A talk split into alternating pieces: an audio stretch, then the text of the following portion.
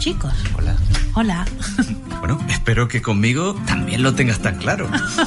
Lifer, juguetes para crecer, juguetes para vivir. www.lifer.es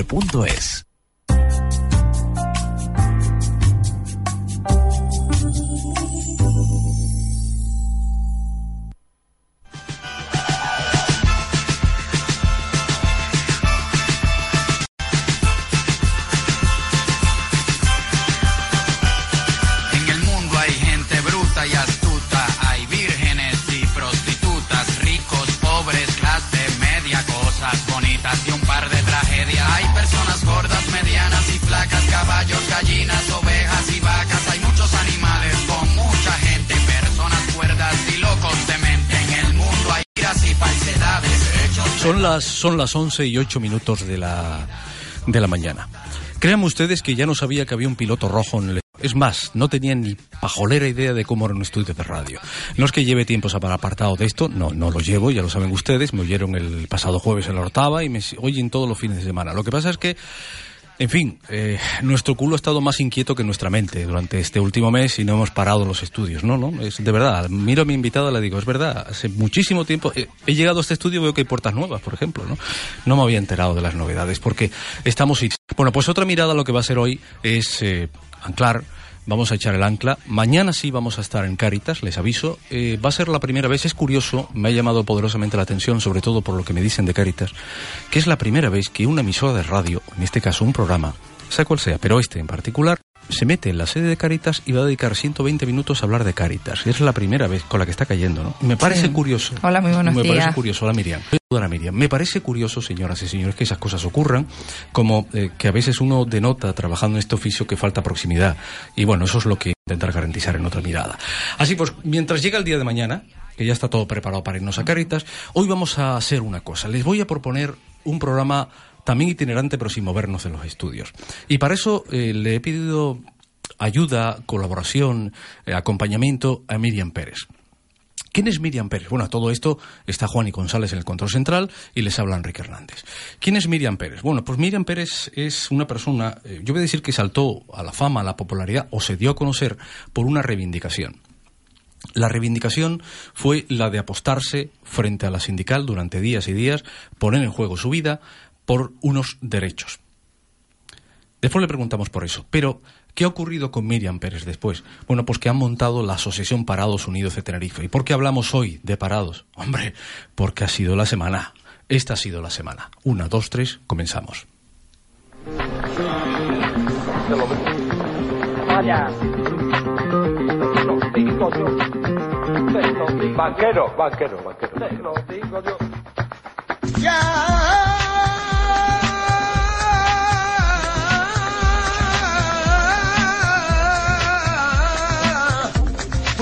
cartera.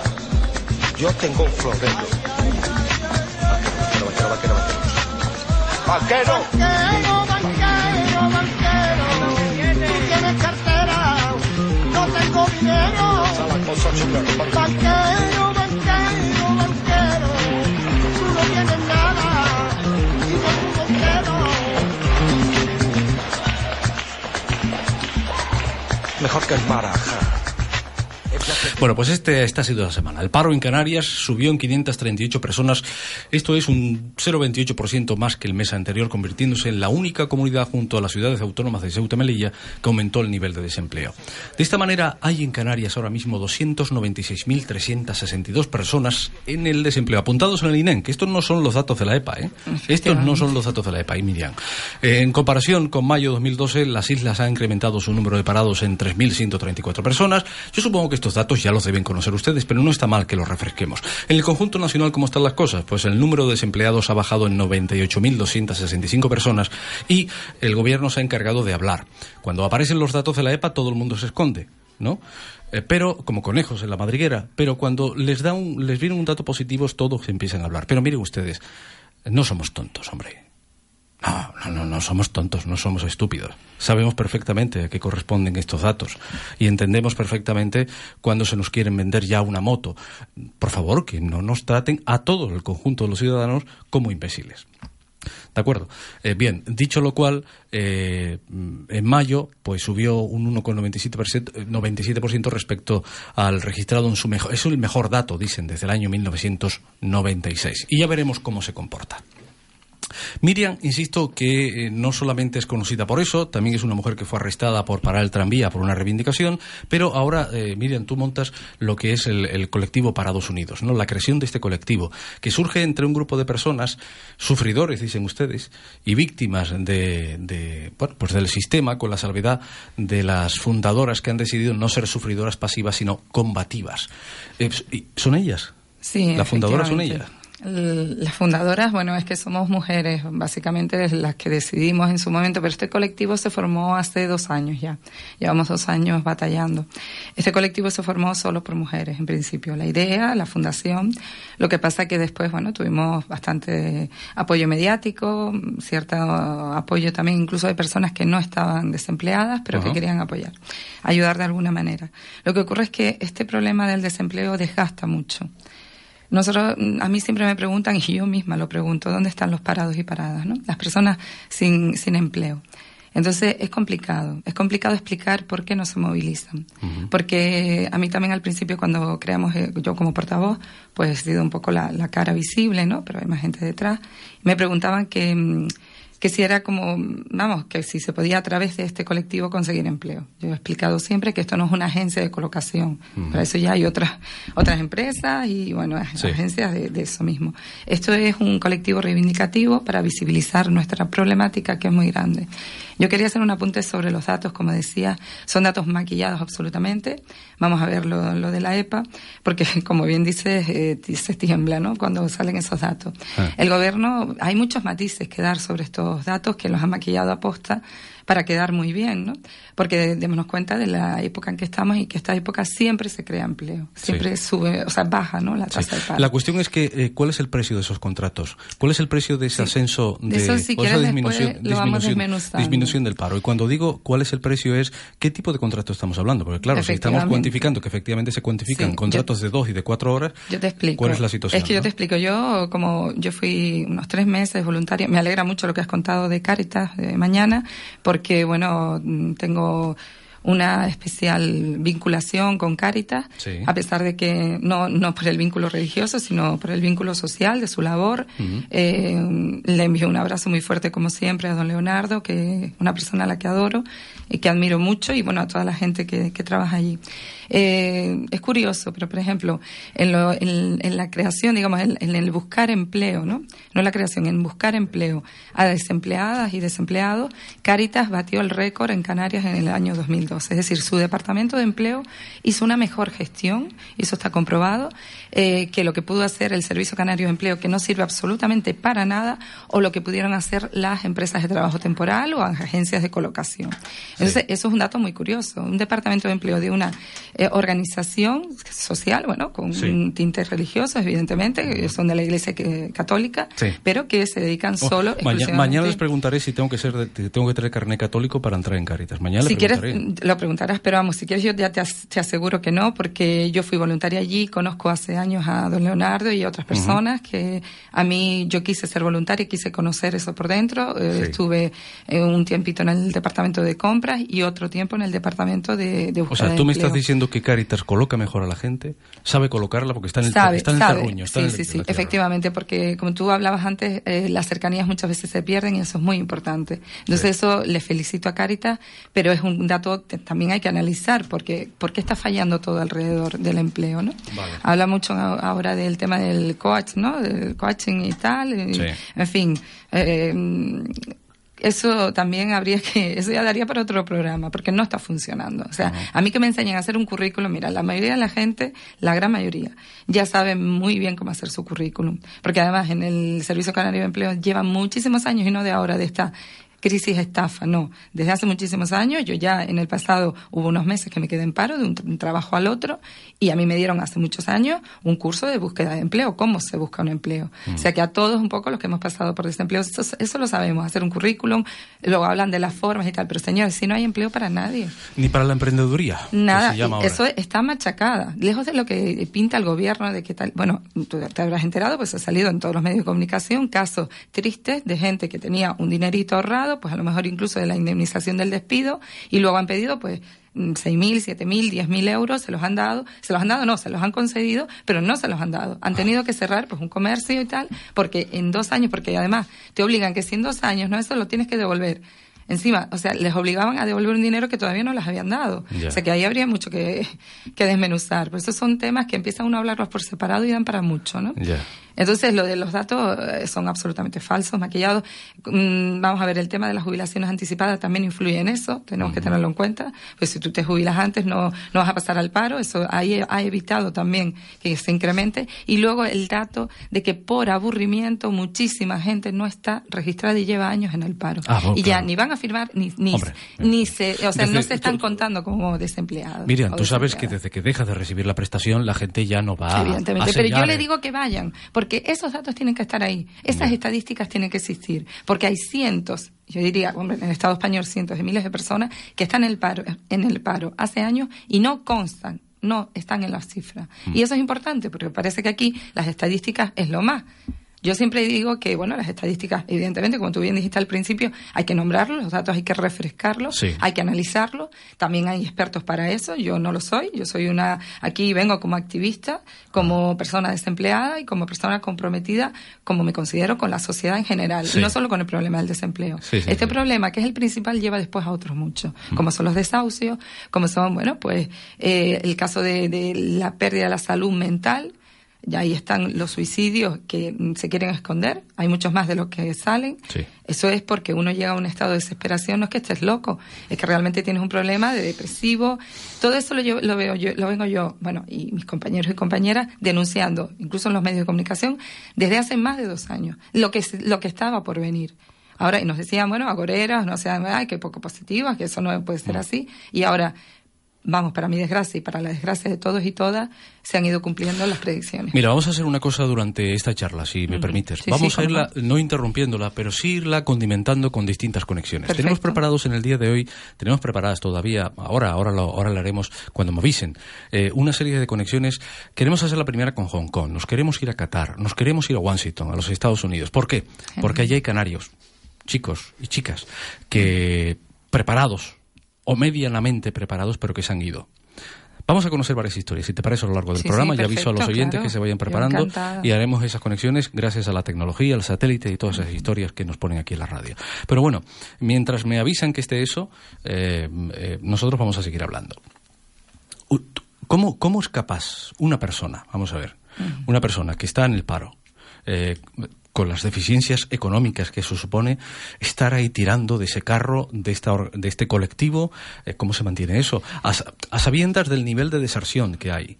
Me explico, ¿no? Sí, o sea, sí, sí, hay un montón de gente al principio que está parada, venga, vamos a tirar para adelante, pero esa precisamente esa desmotivación, ese problema psicológico va a ir haciendo que, o, o pudo haber provocado ya, creo, desde hace tiempo que algunas deserciones. ¿no? Sí, sí, por supuesto. Nos hemos quedado con un grupo de trabajo muy pequeño, lo cual ha sido una gran decepción, pero yo, como soy muy tosuda en algunos aspectos, sigo ahí y algunas personas más, ¿no? Yo les, les quiero dar un mensaje a los oyentes, si tú me lo permites. Por supuesto. Eh, vamos a ver, porque sé que muchísimas personas se van a ver identificadas. Yo, ha, ha habido algunos compañeros y compañeras del colectivo que se, bueno, que han dejado, no es que ni se marchen ni tal, porque aquí tengo que decir que esto no es una asociación que cobre cuota, no tenemos ninguna subvención, o sea, esto es un colectivo de personas que nos unimos y que damos lo que podamos, o sea, eh, tú preguntabas que cómo se, se lleva con, vamos, con, con muchas, efectivamente, con muchas dificultades. Mm, evidentemente, yo, por ejemplo, que era una persona que hasta el, o sea, ya yo ahora en junio, o sea, el 10 de junio cobro mi último mes de prestación. ¿eh? Entonces, hasta ahora he estado cobrando lo que es la prestación por desempleo. Evidentemente yo he tenido un bajón de lo que era mi sueldo a cobrar el paro. ¿Tú trabajabas en? Sí, yo he trabajado en UGT, en el sindicato UGT, durante 15 años de administrativa en la asesoría jurídica. ¿Y a ti te despiden? A mí me despiden con un ERE hace dos años, sí. Un ¿Y ERE que no tengo reclamado. ¿Y tú no conforme con eso te apostas en las puertas de la UGT? Sí, hace dos historia. meses más o menos yo hice 29 días de huelga de hambre y logré, la gente a veces dice, pero no has logrado nada, pero bueno, para empezar, como bien dice mi abogado, mis abogados, bien dicen, hemos logrado que UGT, que el, eh, Gustavo Santana, el secretario general de Canarias, diera la cara porque no quería hacerlo y se sentara conmigo. Hemos tenido dos reuniones dentro del ayuntamiento, porque además el alcalde y el teniente alcalde se comprometieron como testigos y garantes. O sea que ya eso es un, un logro importante. Y vamos a por la tercera reunión de, de negociación, de conversaciones, bueno, para negociar algo, Pero que caso- será a mitad de junio. Pero el caso Miriam, el de la UGT, eh, no solo es para defender los derechos de Miriam, supongo que salpicará también a los otros afectados por el ERE. ¿De Lo que pasa- manera, ¿o no? bueno, vamos a ¿O ver, no aquí se hay muchos ¿Por qué te mueves tú y no se mueven los otros? Eh, es- eh, tiene varias explicaciones. Algunas personas deciden, pues, bueno, me voy al paro y punto, porque han sufrido a ciertos acosos morales en el trabajo, mobbing. Eso quiero decir que pasa en muchos sindicatos, no es nada raro. O sea, creemos que las empresas privadas, yo siempre lo, lo matizo, porque atacar a la empresa privada siempre no es, no es correcto. Es decir, la empresa privada tiene unas fórmulas y tal, que yo, evidentemente, como persona posicionada ideológicamente eh, en otro ritmo, no, no voy aquí a, tampoco a hacer un discurso político, pero pues no estoy de acuerdo con un sistema capitalista, vale, hasta ahí. Pero es que los propios sindicatos, por lo menos los mayoritarios, y en este caso digo comisiones y UGT, se nutren de subvenciones millonarias. Ahí están casos que yo no veo, no tengo ni por qué recordar. Mm, Las personas que, que, bueno, que están más o menos al día, que leen la prensa, que escuchan la radio y que ven las televisiones, lo saben de hace años. Pues bueno, hay dinero que no se sabe a dónde ha ido. Y hay muchos liberados y liberadas que no hacen sindicalismo. Lo cierto es que se ha perdido lo que es el sindicalismo de base. Estos señores y señoras viven de lujo y eso es lo que me- a mí me da mucha rabia. Cuando me dices que quiénes no, mira, yo conozco algún caso de incluso alguna abogada que trabajaba conmigo mesa con mesa, estaba- yo estaba administrativa y estaban los despachos dentro y llevábamos años trabajando juntas y ella pues mm, firmó una baja incentivada porque bueno antes de que viniera el tema pues prefería irse y tal a mí me extrañó digo contra abogada laboralista y no, no sé no sé no hace algo no Sí. bueno pues cuando yo hice la huelga de hambre qué sorpresa que me la veo entrando a trabajar a una federación de, de UGT a diario ¿Y qué- ¿Eso qué te dice? Pues que habían algunos negociados, o sea, algunos mm, puntos negociados antes de. Luego los que se fueron, pues porque a lo mejor tendrían otra oferta, porque bueno, yo no sé, o se plantean la vida de otra manera, no quieren conflictos. UGT es, mm, es un aparato poderoso, lejos de lo que muchos piensan. Sí. Ayer me contaba alguien muy cercano que estaba justo en la puerta de la sindical que estaban haciendo un congreso, no sé si de federación o insular o de qué tipo. No, no, había este y fin de semana mm, había congreso de UGT. Sí, sí, pero vamos, yo no sé, no estaba al tanto, la verdad, que estoy un poco desconectada, y yo creo que con razón, del tema, aparte de las negociaciones que llevo, las conversaciones con ellos, estoy Sí. desconectada, pero me llamaban diciendo, bueno, bueno, si tú ves esto, en fin, eh, a mí, mm, cuando en la huelga de hambre, me, hasta, vamos, denunciaron incluso a la policía, en fin, obligaban al consejo a que me quitaran los carteles de, de las cristaleras del edificio. Y ayer estaba empapelado de bonitos carteles de UGT. Bueno, no quiero seguir por ahí porque yo estoy en negociaciones y debo respetar la palabra dada, que eso para mí es muy importante. Pero tú estuviste a punto de pasarlo muy mal, ¿eh? A ti Yo te estuve a punto de un fallo cardíaco por una bajada excesiva de potasio. Cuando me ingresaron, la noche que me ingresaron, no accedí a que me dieran alimentación, pero los médicos me explicaron que, bueno, que podía ya de un momento a otro fallarme el corazón. Entonces accedí a que me inyectaran un, un suero de potasio, sodio, los, los Sí, elementos básicos, digamos. Pero ¿no? nada Los- sólido. no, no, no comí. Me pusieron incluso el desayuno, que además fue muy gracioso y lo contaba en la acampada, porque eh, mucha gente me ha criticado por el sentido del humor. Es curioso, ¿no? Porque yo intenté llevar eh, la acampada, apareció muchísima gente por allí, incluso no ya solo de mi entorno, y además de distintas ideologías, distintos pensamientos. Ahí nos reuníamos en la puerta, en las escaleras, charlando. Había, cada vez traíamos más, más sillas, porque sillas plásticas, porque necesitábamos, montábamos unas tertulias ahí improvisadas. Y a mí eso me nutría. La gente me decía, descansa y tal. Pero yo, si, si me metía en la tienda de campaña todo el día, yo sabía que iba a fallar, porque ya mm, la cabeza te va dando muchas más vueltas y tal. Prefería quería estar, digamos, ocupada. Eso sí, yo, con, por el consejo de mis abogados, no salí, parecía que tenía la pulsera ese que le ponen a los presos y presas, eh, no salí del perímetro, solo iba a ducharme, eh, que le doy las gracias a una abogada que, que bueno, que tiene el despacho justo ahí enfrente Sí. y tiene ducha y me iba a duchar allí. Eh, vamos, cuestión de máximo 15 minutos, volví a la tienda. Si entraba al- al- a los bares era para una infusión, eh, para un, vamos, ir al servicio y nada más. O sea, ni siquiera me sentaba allí. Porque, bueno, mis abogados decían, cuidado porque van a intentar machacarme, como así pasó, ¿no? De hecho, se, se pone muy en duda mi huelga de hambre. Vale, eh, espera un momento, espera Sí. un momento, no, no te vayas, no te vayas.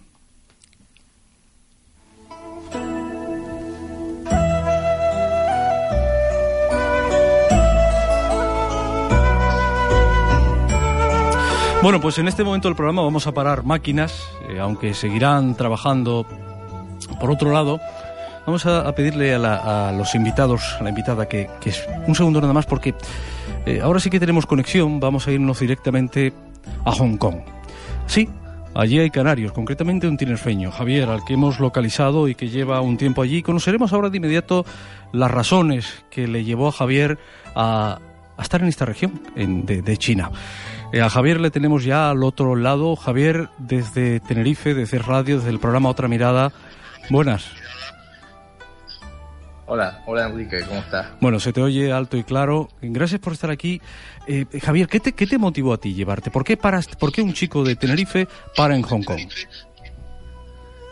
Bueno, la verdad que fue todo un poco, digamos así, de imprevisto. Eh, yo estaba trabajando en Tenerife por allá en, en el año 2007 cuando me enteré de una beca que ofrecía el ISEC, que es el Instituto de Comercio Español, de- eh, perdón, el Instituto Español de Comercio Exterior. Y, nada, pues mientras estaba trabajando me animé a presentarme a, a las pruebas para la beca y entre uno de los destinos que podía elegir, que era un máximo de cinco, pues eh, fue casualidad que Hong Kong fue el único sitio de Asia que elegí y nada, pues hice las pruebas y pues con resultados satisfactorios y pues me vi que tomé la decisión de dejar mi trabajo y embarcarme en la, en la beca que me, me trajo aquí inicialmente para, para 15 meses. ¿Cuánto tiempo? Y así como- y así- Sí. No, y así es como, como llegué aquí, digo, fue un poco, no de rebote, fue algo que, que lo, lo trabajé y, y bueno, después contento de que me tocase ese destino y un poco enterarme de lo que iba a ser mi, mi futura ciudad. Vale. ¿Y cuánto tiempo llevas consumido de esos 15 meses? Eh, bueno, pues ese periodo se ha, se ha alargado bastante porque eh, el periodo inicial acaba en diciembre de 2008 y bueno, pues si haces un poco de cuenta Uf. hasta ahora que estamos en, en ju- en junio de 2013, pues he alargado el tiempo bastante. ¿Qué te está reportando el estar? Supongo muchas cosas, ¿no? Pero eh, digo, hago esta pregunta de qué te está reportando estar en, en, en Hong Kong en el sentido de, eh, ¿hay morriña? ¿Te vendrías ahora mismo? Las, las circunstancias económicas no parece que apunten precisamente a eso, pero no sé si las sentimentales sí. Eh, pues en parte sí, ¿no? Pero lo que le suelo decir yo a la gente es que si la ciudad que, que me ha acogido y en la que yo me siento cómodo, eh, pues no, no hubiera causado una buena impresión en mí, pues yo creo que las, las circunstancias serían distintas y, y si digamos que estuviese aquí forzado, digamos, ahora las cosas no están bien en España, tengo que estar aquí aguantar hasta que me pueda ir. Pero como no es el caso, pues que estoy contento. Si hay morriña, y bueno, aunque sea una vez al año, sé que puedo ir a visitar a la familia y, y pasar unos días allí, y bueno, y sé que mi vida de momento está, está aquí. A- a- a pes- bueno, se echa de menos la familia, eso es natural, pero ¿qué otras cosas echas de menos, Javier? Eh, bueno, lo típico que diría todo el mundo sería también pues la, la comida, eh, los, los sitios nuestros, pues el paisaje, el clima un poco, aunque aquí es un poco, digamos, parecido, aunque es un poco más húmedo, pero bueno, el clima nuestro es, es nuestro. Las fiestas quizás también. Sí, algunas fiestas, algunas fiestas así. No es que yo sea demasiado carnavalero o muy eh, arraigado a tradiciones y eso, pero sí, sí se echan de menos ciertas cosas. ¿En algún momento te- en tus planes estaban esto, salir de, de la isla? ¿Buscarte la vida fuera? ¿En algún momento se pasó por la cabeza? ¿O llegó así de sopetón? Pues, pues tú lo has dicho, la verdad es que llegó un poco así de sopetón. Eh, fue una oportunidad que me vino así inoportuna eh, y pues la, la tomé y, y yo, bueno, pues lo que sea. Y bueno, pues dentro de lo que cabe las cosas salieron bien y después vino el, el tema de la crisis y me pilló ya afuera y después el momento de volver a España pues regresé un mes y como estaba contento pues decidí volver aquí para buscar un trabajo y, y tuve suerte de encontrar uno y, a- y hasta la fecha. ¿Te puedo preguntar a qué te dedicas ahora? Sí, sí. eh, de hecho, trabajo en la, en la oficina comercial de España en Hong Kong, que es eh, inicialmente pues el mismo sitio que me llevó pa- para cuando yo estaba con la beca. O sea que digamos que he cambiado de puesto, pero no he cambiado de, de oficina. Ya, ya, ya. ¿Y qué te dedicas a atender a los españoles, los intereses de los chinos eh, con España? ¿Cu- ¿Cuál es tu cometido ahí? Bueno, mi, mi cara no es tanto al público, que eso sí lo hacen mis compañeros, pero mi labor es un poco más de tema eh, administrativo, contable, o sea, papeleo, gestionar eh, los gastos de la oficina, del personal y, bueno, tema administrativo. Aunque a veces sí me toca atender a alguna empresa o alguna consulta o lo que sea, pues eh, como somos una oficina relativamente pequeña, pues siempre nos apoyamos unos en otros. Y las relaciones sociales en Hong Kong, este, recordemos que estamos hablando con Javier, está en, en China, concretamente en Hong Kong, eh, trabajando, es tinerfeño. Y la pregunta es, ¿las relaciones sociales hay españoles, te mueves en grupos españoles o ya hay amistad con los chinos? Pues inicialmente sí, sí tenía más contacto con grupos españoles y salía y tal, pero después una vez te vas relacionando un poco con más gente local, no solo con chinos hongkoneses, sino con, con un ambiente más internacional. Y, y bueno, pues haces amistad con ellos y después la gente de, del equipo en el que estoy, pues de- hay de muchas nacionalidades, pues americanos, canadienses, también eh, europeos, pues crea un ambiente así más, más mixto, sí. ¿Y tu, ¿Y tu relación con España cuál es? ¿Con la isla cuál es ahora mismo? ¿Internet? Eh, ¿El teléfono? ¿Cómo te mantienes al día de lo que está ocurriendo aquí? Y, y claro, por supuesto, si te interesa lo que está ocurriendo aquí. Pues claro, es algo que, que me preocupa porque aunque lo vivo en la distancia, eh, como el medio principal pues es internet y también un poco lo que lo que me cuentan mis padres cuando hablo con ellos por Skype, pues, normalmente una vez a la semana o una vez cada dos semanas y bueno, pues un poco la actualidad que a veces sí te toca de cerca algunos familiares o amigos que se han visto forzados a, a irse de la isla para buscarse un, un camino mejor y pues sí, eh, es difícil. A veces pienso yo que estoy aquí como un poco, no en una burbuja, pero al, al estar un poco distanciado, pues las cosas se ven desde, desde un punto de vista distinto. Javier, y proyectos ya por último, para no molestarte más, que hay unas notables horas de diferencia entre Tenerife y Hong Kong. Eh, mm, por último, proyectos, ideas ahora mismo, seguir ahí. Eh, ya has dicho que sí, que en principio sí, has conseguido trabajo, eh, pero envejecer ahí en, en, la- en, en esa, en China, no, no para tanto. Eh, es una pregunta un poco difícil, la verdad. Porque, bueno, ya llevo en octubre hacia aquí, pues, seis años desde que llegué. Y bueno, también tengo a, a mi pareja, que bueno, es una, una chica de aquí local, y digamos que eso también tira un poco y entonces, no sé, a lo mejor puede que me establezca aquí y de momento a, a mi tierra pues la, la tengo, digamos, como ahora mi, mi lugar de vacaciones, ver a, a los amigos cuando caen por ahí, porque hay algunos lo que ya están fuera y, y a mis padres y, y demás. Compañeros tuyos De de tu, sí. aquí sin, sin fecha. compañeros tuyos de tu generación, ¿qué situación están? ¿Perdón? Eh, compañeros tuyos de tu generación, de tus estudios, de tus promociones, ¿en qué situación están? Eh, Hoy estamos hablando en este programa, en otra mirada, en Es Radio para todo el archipiélago, nos están escuchando. Insisto que estamos hablando ahora mismo con un canario, con un tinerfeño que está en Hong Kong desde hace ya unos buenos años, seis nos, nos- acaba de decir. Y la pregunta es, ya, ya para finalizar, de verdad, para sin entretenerte más, porque queremos establecer otras conexiones con otras partes del mundo de inmediato. Eh, cuando tú hablas con tus colegas, con compañeros de tu promoción que están aquí, no sé si lo tuyo ha sido un golpe de suerte, la casualidad, el esfuerzo, el estudio. Ya has dicho que hay un poco de todo, ¿no? En la situación de ellos, de tu promoción, aquí, los que se han quedado aquí, tienen trabajo, están buscando colocación, se quieren contigo a, a- a Hong Kong, te envidian.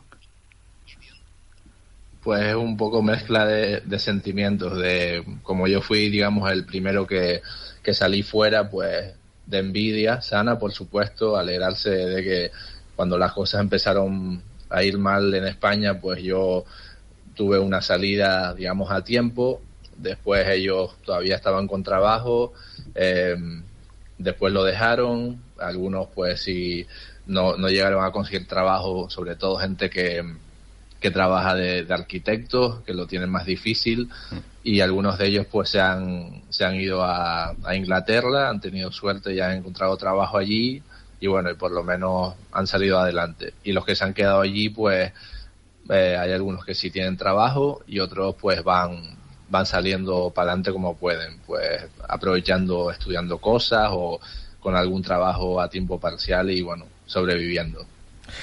Javier, de verdad, gracias por el esfuerzo, un abrazo. Sobre todo, insi- insisto, porque hay unas, unas notables horas de diferencia entre Tenerife y Hong Kong ahora mismo. Gracias, suerte y que bueno, a ver si te visitamos un día ya. Vale, venga, muchas gracias. Un abrazo, gracias, buenos días. Buenos días. Venga, adiós. خيالي عاشق بقالي سنين ولا غيرك في بالي Bueno, pues esta música nos avisa a esta hora del programa que nos vamos a ir a Qatar.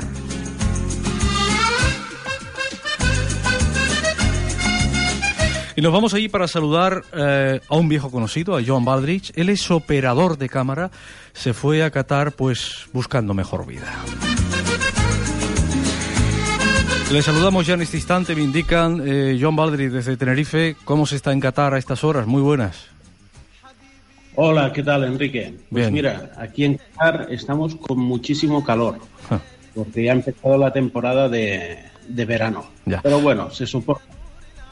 ¿Qué lleva, qué lleva John Baldry, eh, un eh, catalán afincado en el sur de Tenerife que de buenas a primeras coge los bártulos y se va? ¿Qué le lleva a Qatar? ¿La crisis? Bueno, eh, de hecho soy un canario nacido en Cataluña y efectivamente, efectivamente, eh, hace ya bastantes años que las cosas empezaron a funcionar mal, no solo en Canarias, sino en, en toda España. Y primero empezabas a tener menos trabajo y tenías menos ingreso, después las cosas iban a peor, la gente no te pagaba o te, pagaban muy poco por tu trabajo y empiezas a descapitalizarte, es decir, todos los ahorros que tenías para un futuro, para un caso de emergencia, los vas perdiendo. Después empiezas a despatrimonializarte, empiezas a vender el trastero que tenías, el- la plaza de parking, alguna otra cosa que tienes, a veces por menos de, de lo que todavía debes de eso, ¿no? Y luego llega un momento en que ya empiezas a malvender pues, las cámaras de vídeo que tienes, los trípodes, todo el material que es que son tus herramientas de trabajo. Entonces, en ese punto, uno ya tiene que tomar una decisión y, y solo queda huir hacia, la- hacia adelante, ¿no?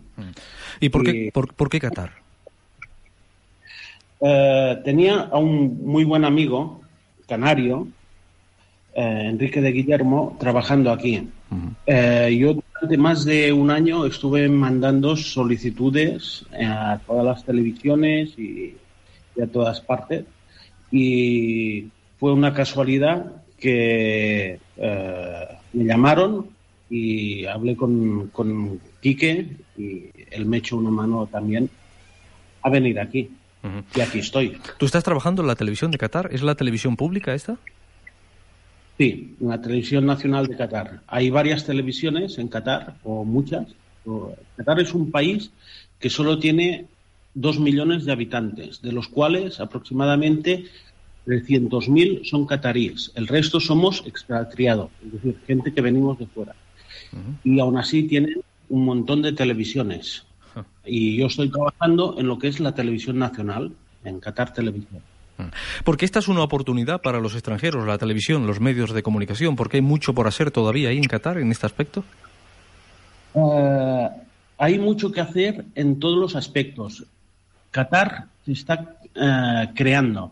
Eh, lo último que he estado leyendo en foros y en periódicos locales ha sido que hay demanda de médicos, enfermeras y profesores eh, que puedan hablar perfectamente inglés, eso siempre, y castellano. Van a, a abrir eh, el próximo año un colegio español. Pero van saliendo distintas ofertas de trabajo a lo, a lo largo del tiempo. Pero ese colegio español es para los españoles, para porque hay interés por parte de los cataríes de aprender el español. No, no, es que hay una cantidad importante de españoles. Están llegando cada día muchos, muchos españoles a trabajar aquí o a intentar buscarse un, un puesto de trabajo. Eh, eh, hace cosa de dos, tres meses creé una página que se llama Españoles en Qatar. Qatar con C, de Canarias, no con Q. Y en dos meses ya hay como 250 personas apuntadas allí. Y nos preguntan continuamente cómo podemos hacer para encontrar trabajo o, bueno, nos- hacen consultas de, de todo tipo y procuramos en la medida de lo posible echar una mano. ¿Y qué profesiones se están demandando en Qatar ahora mismo? Imagino la construcción. ¿Todavía? No, Ah, pasa una cosa. La construcción sí que están viniendo profesionales, pero son eh, ingenieros industriales o ingenieros civiles, eh, arquitectos ya te diría que prácticamente no. Son puestos de responsabilidad. Los obreros, los workers, suelen ser eh, filipinos y, y de hindúes.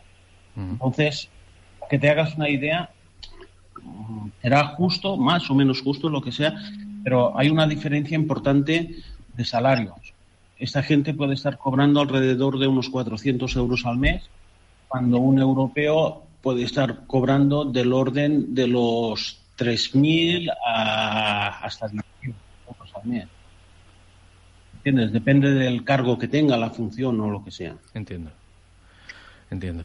Eh, yo, y entiendo también que, mm, por lo que me ha dicho Joan Baldry, eh, aquí en, en España se habría encontrado eh, no solo con el problema de la crisis, también el que eh, un profesional como la Copa de un Pino no consigue trabajo porque lo que reina es la mediocridad. Entiendo que eso va cabreando, va cabreando y te va sacando de los humos y en un momento determinado, aún teniendo eh, familia aquí, eh, en la isla, pues tienes hija, creo, ¿no? Te, te, te vas. ¿Y te vas para quedarte? ¿Te vas para ver qué va a ocurrir? Eh, no lo sé. Es la pregunta que le hacía también antes al, a, a Javier desde Hong Kong. ¿Cuál es la idea de Joan ahora, de un tinerfeño, de un canario que nació en, en Cataluña? Yo lo que tengo es un hijo, hija, un eh, hijo, de sí. nueve años, se llama Yeray, y a lo mejor es el precio que tengo que pagar por poder seguir pagando la hipoteca, por poder seguir pagándole los estudios o poder seguir eh, labrando un futuro para él y, y también para mí. ¿no? Entonces, yo sé que el hecho de estar aquí tan lejos y de podernos ver solamente uno o dos meses al mes, una o dos veces al año, eso a la larga me pasará factura. Pero es que no había otra, no, no había hecho muchísimo de menos eh, Cataluña, menos Canarias y sobre todo mucho de menos Adeje, pero es el precio que tengo que pagar para poder seguir adelante. Si no, hoy por hoy, a estas alturas, ya no tendría casa y, y no sé, no sé lo que sería de, mi vida. Realmente, cuando pones las noticias, a veces uno se enfada porque ve injusticias, como que gente quita la vida, no puede pagar la hipoteca y cosas. Entonces, en un país donde las cosas están así, eh, yo creo que lo que tiene que haber es un cambio importante. Ya. Claro, porque tú te vas, eh, tú decides irte a un país, nada menos Qatar, que es un país donde hay una dictadura, donde, eh, en fin, no están todas las libertades garantizadas, ¿no? O sea, está muy bien, la economía está, es- es- es está florecida, pero eh, la situación de dar ese paso, te- dejando a Yeray aquí, eh, ya, la, ya la imaginamos. ¿Cómo, te, ¿Cómo sabes tú de tu hijo? Eh, ¿Te conectas casi todos los días? ¿Usas las redes sociales? ¿Cómo, cómo es? ¿O, solamente te limitas a verlo ese tiempo, cada dos, cada tres, cada cuatro meses o cada dos veces al año? No lo sé. De momento solo llevo seis meses aquí en Qatar y con mi hijo pues hablamos por Skype.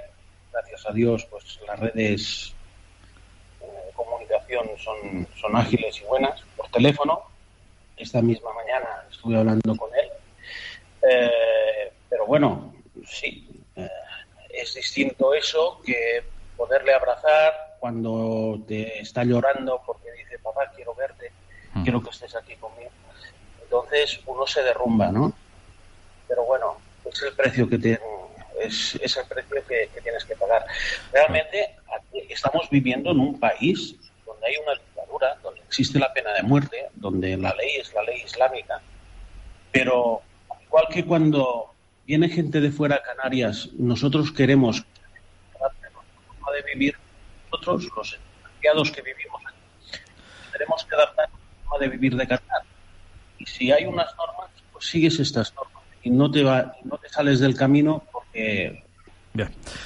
Bien, Eh, vamos a dejarlo aquí ya en este punto. Joan, gracias eh, por haber estado en este programa en Otra Mirada.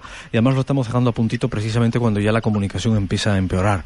Recordemos que, a pesar de que Qatar es un país muy avanzado en comunicaciones todavía, con este tema del Internet va un poquito, va un poquito más retrasado incluso que España. Eh, Joan Baldriz, gracias. Eh, operador de cámara que trabaja en la televisión catarí, eh, un canario que nació en Cataluña, como dice él, que ha dejado hijo aquí, que ha dejado todo y que para pagar la hipoteca se ha tenido que ir hasta tan lejos y con tanto calor ahora mismo. Un abrazo amigo, eh, felicidades por sobre todo por haber sacado pecho y por seguir sacando pecho. Desde Tenerife un abrazo y muy buenas. Gracias por haber estado en otra mirada. gracias, Enrique. Un abrazo.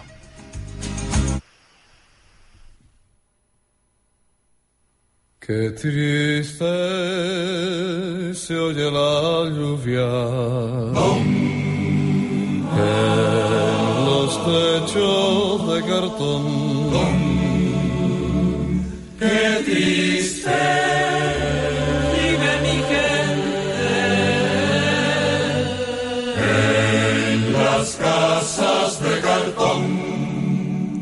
Bueno, pues han sido dos realidades, todavía nos queda una más, a ver si conectamos finalmente con Washington. Ha sido eh, Javier en, en Hong Kong, mm, Joan, quien me ha puesto los pelos de punta. Sí, Lo que, hay que, lo que hay que dejar atrás, ¿no? Y aun estando aquí, ¿estás dejando tus cosas atrás, Miriam?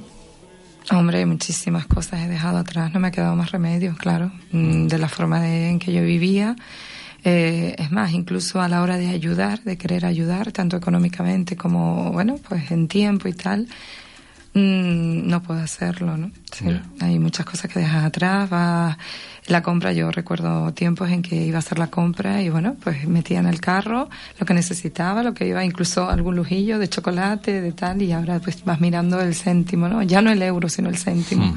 Y bueno, esto lo llevo porque, en fin, y uno pues mm, más o menos lo llevas, pero las personas que con hijos, sobre todo con menores, ¿no? Pero yo, bueno, yo mi hija tiene 19 años, pero no deja de ser mi- Claro. para mí mi niña. Es la niña. sí. Pues claro, había cosas que ella, pues su- sus academias de baile, de piano, de tal, pues he tenido que, que dejarla. Y son muchas cosas Bueno, que hablamos con Miriam Pérez, por si se acaban ustedes de incorporar a la mitad del programa, que es eh, miembro y fundadora de la Asociación Parados Unidos de Tenerife. ¿Podemos decir asociación, colectivo? Mm, Es colectivo. Es un colectivo, ¿no? Sí, sí. Del Parados Unidos de Tenerife, que eh, principalmente la actividad la vemos por Facebook. ¿Cómo, cómo nos... nos Sí, bueno, tenemos Facebook, nos suscribimos o cómo echamos una mano Sí, o yo- cómo la gente quiere ser de Parados Unidos del colectivo. Sí, sí, me lo permite, doy los datos. Claro. Mi, mi móvil, que vamos, lo- mi número de móvil lo doy a todo el mundo, no tengo ningún problema, eh, porque soy el primer contacto como portavoz. Ujú. Es 616-619-880. Vale. Luego el correo electrónico de- del colectivo es Parados Unidos Tenerife, todo seguido, gmail, arroba gmail, evidentemente, Sí. punto com. Eso, luego el Facebook es Parados Unidos Tenerife, todo seguido. Vale. Entonces, por esas tres vías, eh, también hay gente que, claro, en- vamos a ver, tenemos en cuenta que ya hay muchísima gente que no puede tener móvil. Sí. Hay mucha gente eh, del colectivo que por eso también se han ido, no pueden pagarse la guagua. No pueden comprar un bono, porque el tema de las guaguas, por lo que yo fui detenida y juzgada, ¿eh? también fue una reivindicación, porque el- las guaguas, vamos a ver, aquí eh, en Vamos Santa a, vamos, a con- vamos a contar eso, ¿eh? No puede pasar desapercibida la pregunta yo o el tema de que tú dices que has sido detenida por el tema de las huevos y no preguntarte qué pasó con eso. Sí, efectivamente. A mí lo que me interesa es el motivo, ¿no? Porque hace el, el ayuntamiento hace un recorte bestial de 3 millones de euros y básicamente el 90% del recorte, diría yo, está en el barrio la Salud Alto, Salud Bajo y zona de Avenida Venezuela y tal, que no solo afecta a los vecinos de Salud Alto, sino eh, a, a los otros también de- del Bajo Santa Cruz, ¿no? Para ir al centro. Entonces, nosotros hemos visto cómo nos hemos quedado sin transporte. El transporte público más accesible y, y barato, ¿no? Porque a nosotros en Salud Alto, como comprenderás, y ni, y ni siquiera, vamos, en parte de Salud Bajo, el tranvía no nos, no nos, vamos, que nos deja, tenemos que caminar muchísimo, además en pendiente, en subida es tremendo, ¿no? Sí. Entonces, bueno, el ayuntamiento quiso mm, sí o sí, y el cabildo también, que cogiéramos el tranvía. Además, de hecho, el primer, eh, la primera reordenación se hizo para eh, fomentar el, el uso del tranvía. El tranvía es más caro y a nosotros, ya digo, a los barrios, no solo a Salud Alto, sino por ejemplo un barrio alto como Ofra, las zonas altas que se alejan del tranvía, pues no les viene bien. O sea, no nos viene bien. Además, ya las personas jóvenes, pues bueno, los jóvenes caminan, son, bueno, hacen deporte, en fin, están mejor. Pero las personas mayores o problemas con problemas de movilidad reducida, aunque sean jóvenes, pues bueno, yo qué sé, yo por ejemplo soy asmática y cuando subo mucho en, pues, si Vale. me considero una persona joven, pues bueno, es una problemática tremenda. La historia- la y el toque de queda, que eso quiero decirlo, tenemos un toque de queda en los vecinos del barrio de la salud. El barrio de la salud es uno de los más grandes, hombre, de los que se hicieron después, no, y de los históricos, como puede ser el Toscal o eso, pero mm, sí entra dentro de casi en la historia porque es un barrio antiguo y muy grande, con muchos miles de habitantes. Entonces, nos han dejado con un toque de queda por la noche que nosotros, si queremos salir a pasear, a caminar, simplemente dar un paseo, pues bajar caminando es más fácil y luego, pues, subías en la guagua, ¿no? Ah. O tienes un curso y terminas, pues yo qué sé, a las, a las diez y media, a las once de la noche, o una reunión que me ha pasado a mí muchísimas veces, pues estar reunidos, pues empiezas a las ocho de la tarde y se te dan las horas allí. Pues cuando salimos no tenemos guagua, sino una línea que se coge en la terminal y que lleva cierto trayecto, pero que a una parte de Santa Cruz, como es la Rambla y el centro, no lo cubre. Las guaguas, las últimas, están saliendo del centro y la 911 del, de Molle Norte a las 10 menos 25 de la noche y a las 10 menos 10. Y eso Si ustedes me dicen a mí que yo, porque esté a las 10 y pico de la noche, eh, ya no puedo sino coger un taxi, que son a mi barrio, a mi casa, eh, por la noche son casi 6 euros. Yo eso no lo puedo mantener y como yo, me consta que la mayoría de las personas. A eso lo llamas toque de queda. Claro, evidentemente te están obligando. De hecho, muchísima gente ya, yo he estado con personas, eh, vamos, vecinos, eh, tomándonos incluso un cortado y tenemos que estar todos, no, no, que sale la guagua y nos tenemos que ir cuando a lo mejor te apetecía, pues quedarte un rato más charlando o tienes que quedarte, como te digo, en un curso o tienes que quedarte en una reunión importante. Qué poco dura la felicidad en la casa de los pobres. ¿eh? Pues sí, la verdad es que sí. Pero bueno, se ve que en la casa de algunos ricos también ha durado poco, ¿eh? Porque como estamos viendo, excepto las grandes fortunas, que son las que se salvan, el- la pequeña y mediana empresa no se ha salvado tampoco. Aquí no se quiere fomentar empleo, no hay interés de fomentar empleo. Yo digo un dato, o sea, yo pedí una reunión como portavoz del colectivo de parados para ir, un- bueno, una comisión allí, a hablar con el alcalde y el alcalde no nos quiso recibir, eh, José Bermúdez. Y luego nos remitió al, en ese momento, ya esto de hace meses, cuando justo había cogido la concejalía a Florentino Guzmán, bueno, un, un fuerte personaje. Y, y no nos quiso recibir. Su secretaria nos dijo que en menos de una semana me llamaban para y hasta aquí Vale. llevamos meses y meses esperando. Entonces eso te dice una pin- pinceladita del interés que tienen en contra. Somos un colectivo, evidentemente no somos un colectivo grande, no somos, pero yo creo que los desempleados, las personas sin empleo, para ser más justos con los dos géneros, con el género masculino y femenino, las personas en desempleo, eh, por lo menos nos merecemos que ¿Por qué, es un, escuche. por qué es un fuerte personaje Florentino Guzmán? Bueno, yo mm, tengo datos de él, no lo conozco personalmente, pero toda la información que me llega de él, la verdad que no es buena. No es buena. Se niega a recibir a mucha gente, no está siendo efectivo con las labores que tiene que ser como político, como profesional. Y, y bueno, allá me, la- me caerán, bueno, como siempre, en todos los medios donde voy. Mm. Después ya me caen encima por todos lados. Pero bueno, soy una persona que digo lo que, lo ¿En, que pienso. en qué órbita te han eh, colocado a ti esta vez? Lo digo porque a la gente de, de la plataforma contra desahucios los colocan ahora en Izquierda Unida, los colocan en, Ah, sí, ha habido una polémica sobre este tema, sí. Yo soy colaboradora... o, a- o Aloy, o Aloy Bueno, Claro, el- el- yo con Eloy, Eloy, hay mujeres. de Eloy prefiero ni hablar, de Eloy Cuadra sí que no sí. prefiero ni hablar porque... No, no, digo que también sí. lo han situado en la órbita de... Sí, pero bueno. Aunque él ha emitido un comunicado en el que efectivamente... Sí, bueno, él emite comunicados, creo que una media, calculo yo, de cinco o seis diarios, por diferentes razones, ¿no? Entonces, no quiero, mm, eh, vamos, mm, hablar de la figura de Eloy porque... Bueno, pero te preguntaba sobre va el tema. Bien, sí, de por qué... sí, te preguntaba sobre si te han situado en alguna me- órbita que no, si eres de para nada. Yo roja, además- comunista, sí, de hombre, la roja izquierda. soy, roja soy, roja soy, yo eso no lo, no lo he ocultado. No, yo digo no tengo porque hay cierta, política. hay cierta manía entre los Sí, cazadores de, de saber dónde está, de, de saber De dónde está el conejo pa- para, Sí. para disparar. Si el conejo al final eh, no está definido y está mimetizado, eh, hay que buscarle un color, ¿no? Lo digo, es, es normal. Sí, no, a, mí, a mí también me busca- a mí también me buscan colores todos los días. Yo me empeño en que no tengo ninguno, ¿no?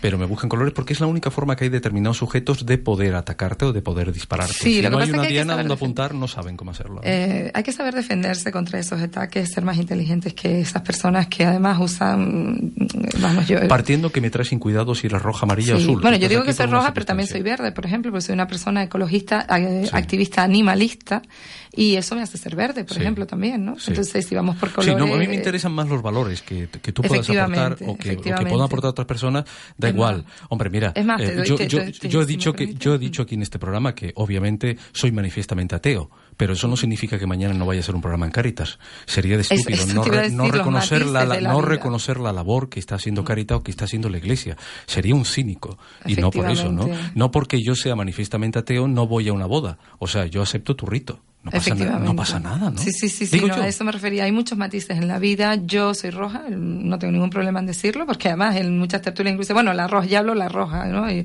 yo siempre digo, bueno, pero no la roja esa del, del fútbol y tal, Sí. española, no, roja sí. Sí, sí. Pero vamos, no tengo ningún problema en eso. Pero yo cuando estoy con los colectivos sociales, el movimiento social hay que, eh, no es apolítico, es apartidista.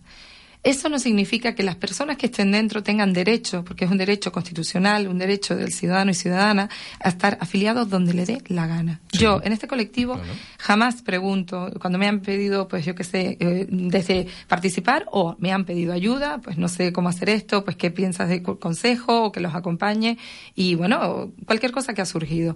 Jamás se me ha ocurrido preguntarle ni de temas religiosos, ni de temas de carnet político, ni Ah. sindical. O sea, no me interesa, no me interesa. Pero se empeñan, como tú bien dices, en otros y otras en utilizar este tipo de artimañas.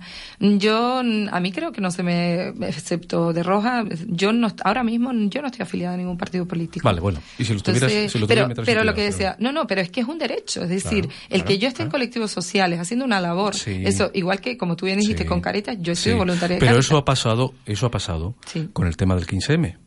Al final había padres de familias que no se quiso ver, abuelos echando una mano a los chicos, pero a esta gente había que calificarla. Y como no la pudieron Mm. encajar en ninguna parte, se inventaron lo del perro flauta. Sí. Y bueno, y otras Y ot- palabras mayores y otras que cosas, otras. sin darse cuenta de que efectivamente esos perroflautas, como ellos les llamaban, estaban haciendo valer no solamente sus derechos, sino los derechos de estos que les insultaban. Sí, sí, efectivamente. Porque esos movimientos son los que propician que al final tú tengas un mejor estado de bienestar. Mm. Lo curioso es que después del 15M, algunos, a algunos se les ha abierto los ojos y han dicho, caramba, si es verdad que soy una puñetera marioneta, ¿no? Si El es movimiento que soy- 15M es difícil de, de analizar. Yo sí te digo la verdad, comparto las reivindicaciones El movimiento iniciales, 15M pero no lo es- comparto. No, bueno, pero el no lo movimiento apoyo. 15M es muy difícil de analizar porque es todo.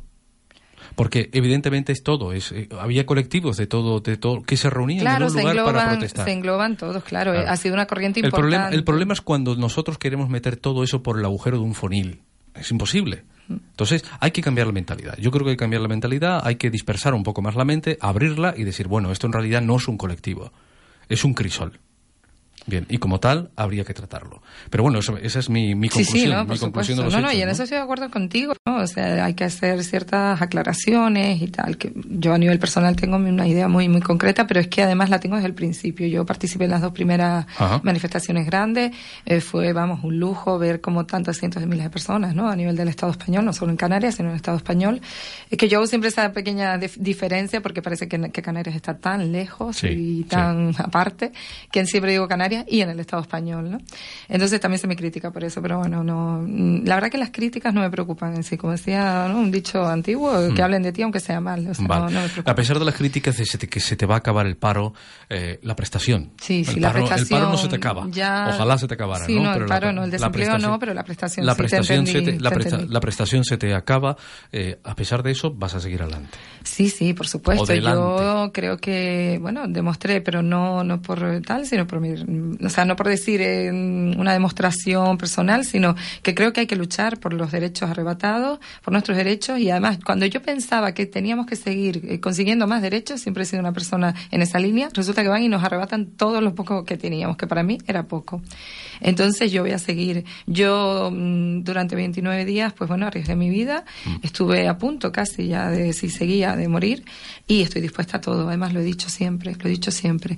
Yo si tengo, bueno, si ahora ya con los 400 euros que, que espero que los mantengan, no puedo pagar mi hipoteca, eh, pues haré lo que tenga que hacer, haré lo que tenga que hacer. Excepto suicidarme así por las buenas, que también te digo, eh, lanzo un mensaje, por favor, eh, a las personas que estén desesperadas, que sé que se- son tantas, tantas, tantas, miles de personas, sobre todo aquí en Canarias, que es donde estamos, ¿no? En Tenerife, Sí. que por favor que acudan, que ya, um, hay personas que, que pueden ayudarles. Eh, Si no económicamente, pues a tener otra, otra visión, a moverse, a hacer cosas, pues yo que sé, reclamaciones, escritos, que a lo mejor ellos pues no saben y ellas no saben Sí, hacerlo. sí. Que recurran antes de un suicidio. Pero vamos, también te digo que si tengo que cortarme las venas, porque ya no me queda otro remedio, parecerá, vamos, y me van a caer, caer críticas, si ya me criticaron por la huelga de hambre por esto, pero además lo digo y quien me conoce cercanamente, o sea, mi entorno más cercano, que me conoce de tiempo, lo sabe. Si tengo que cortarme las venas en algún sitio eh, para reivindicar ya, porque no me queda nada más, lo haré. Y no estoy llamando, haciendo ni, igual que no hice apología de la huelga de hambre como me acusaron, porque siempre decían no hagan huelga de hambre porque es muy duro. Cuando yo lo pasé, supe lo que era, supe lo que es pasar dolores físicos, en fin, eh, era Pero muy aún duro. siendo, aún siendo madre de una niña de 19 años, me A mí me decían eso. que en la huelga de hambre, pero bueno, por tu niña, pero si es que es por mi niña precisamente, si es que yo tengo una familia, un hogar que he construido sola además, porque yo soy divorciada hace ocho años, creo, siete, ocho años, he perdido la cuenta y me quedé a cargo sola de mi hija, de mi hipoteca.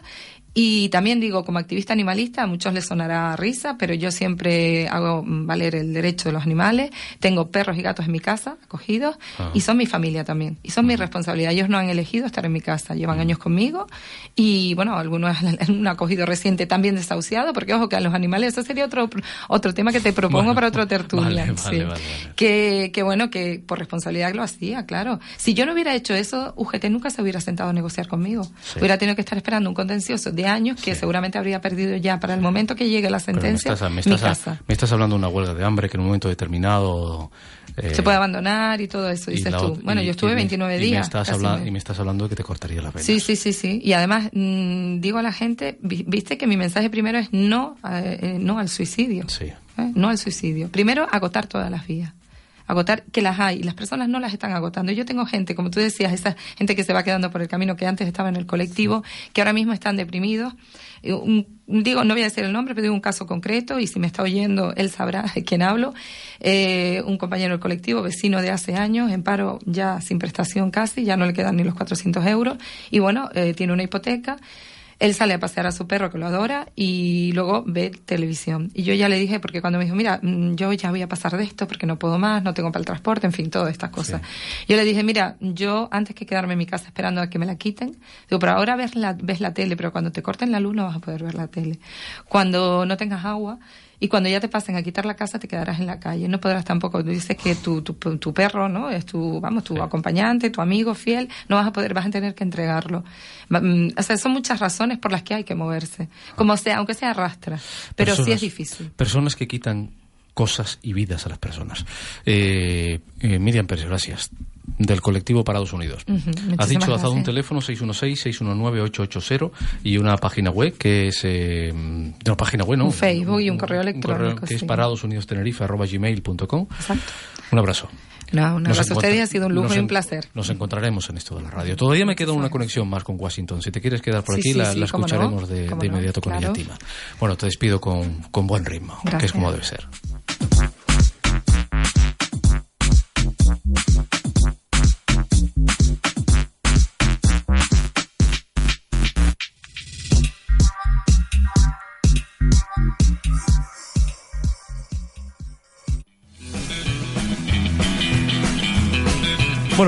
Que paren las máquinas nuevamente porque en este minuto del programa vamos a abrir otra línea internacional. En este caso vamos a irnos a Washington. Ahí nos espera una tinerfeña, una canaria, una tinerfeña para más señas.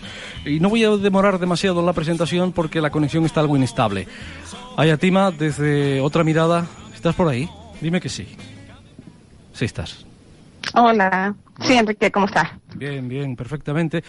Eh, eh, eh, es muy temprano donde tú estás ahora mismo, por eso vamos a hacerlo Sí. rapidito. Queremos saber qué, qué llevó a una chica como tú. Ya sabemos que, sabemos, porque hemos hablado previamente contigo, que es una cuestión de amor, tú te vas para allá, a tu chico le sale eh, una beca eh, postdoctorado, creo que es, y tú me corriges.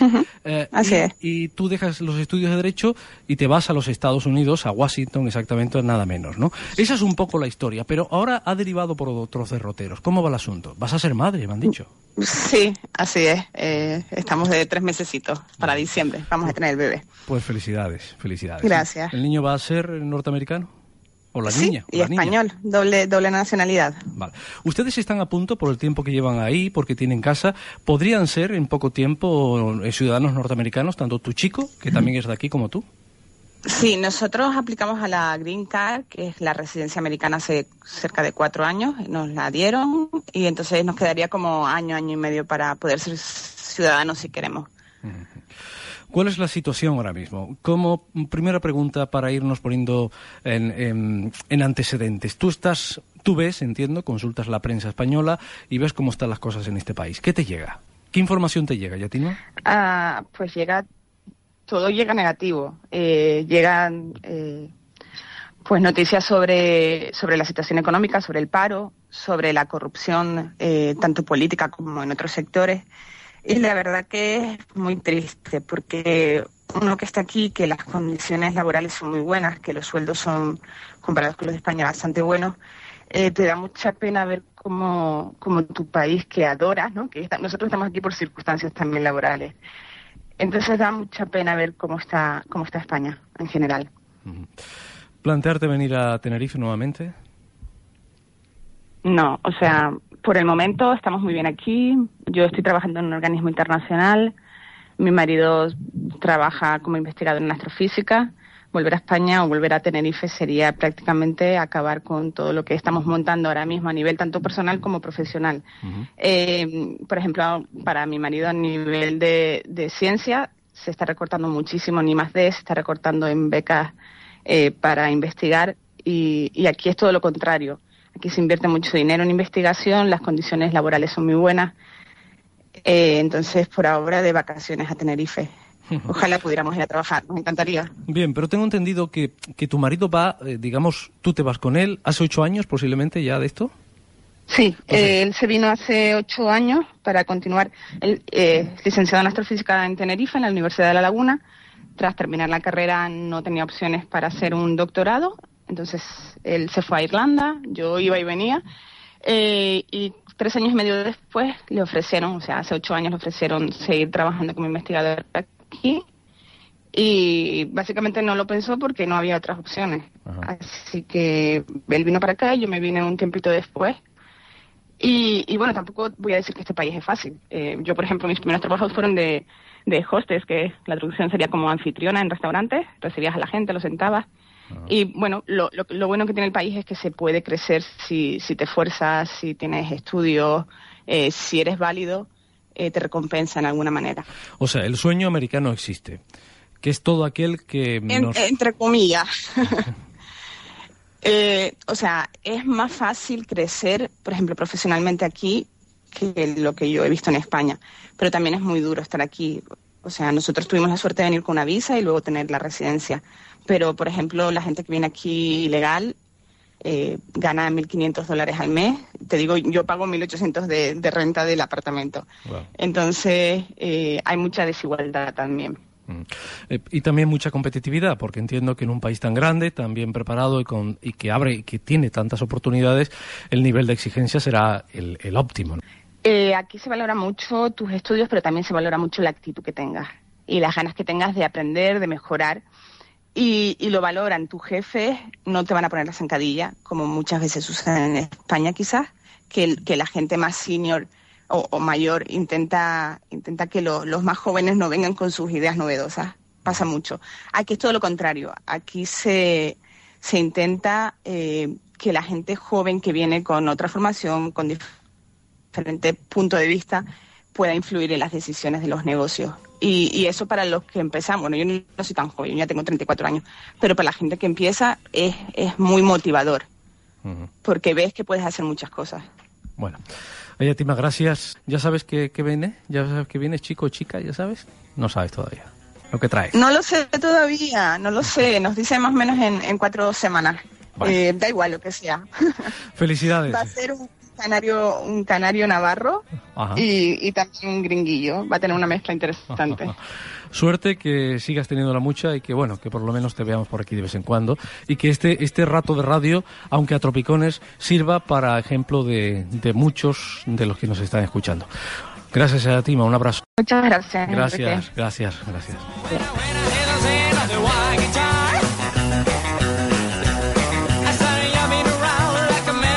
Escucho. Un besito. Gracias. Chao.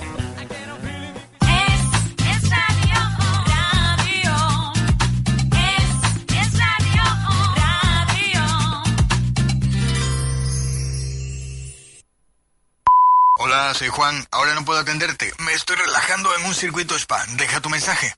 Hola, soy Juan. Ahora no puedo atenderte. Estoy conduciendo un deportivo. Deja tu mensaje. Porque ahora con cada Magmenú te regalamos una experiencia, sin sorteos. Increíble, pero cierto. Venga por la tuya a McDonald's Canarias. Hay más de 60 para elegir. ¿Necesita chin chin, efectivo, cash, dinero contante y sonante? Si tiene oro y quiere venderlo, acérquese a Fermín Oro. Fermín Oro lleva muchos años siendo en Tenerife la referencia en la compra de oro. Honradez, discreción, humanismo. Así es Fermín Oro, donde usted recibe un trato especial y donde se lleva más dinero por cada gramo de oro. Además compramos plata, monedas antiguas, billetes. En la calle José Hernández Afonso, la que lleva desde el mercado Nuestra Señora de África hasta el corte inglés, está Fermín Oro, diagonal a la Recoba en el número 4, al lado de la boutique del pan. Teléfono 922 21 23 08. Fermín Oro, para que por su oro logre un auténtico precio de oro.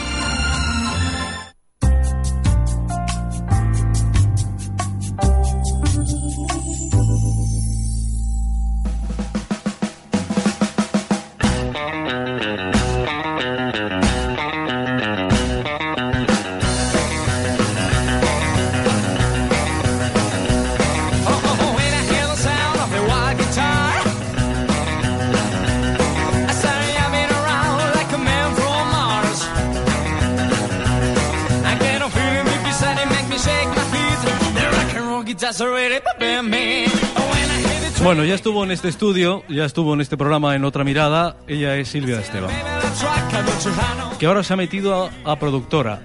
Bueno, algo así. Ay, mi cabeza.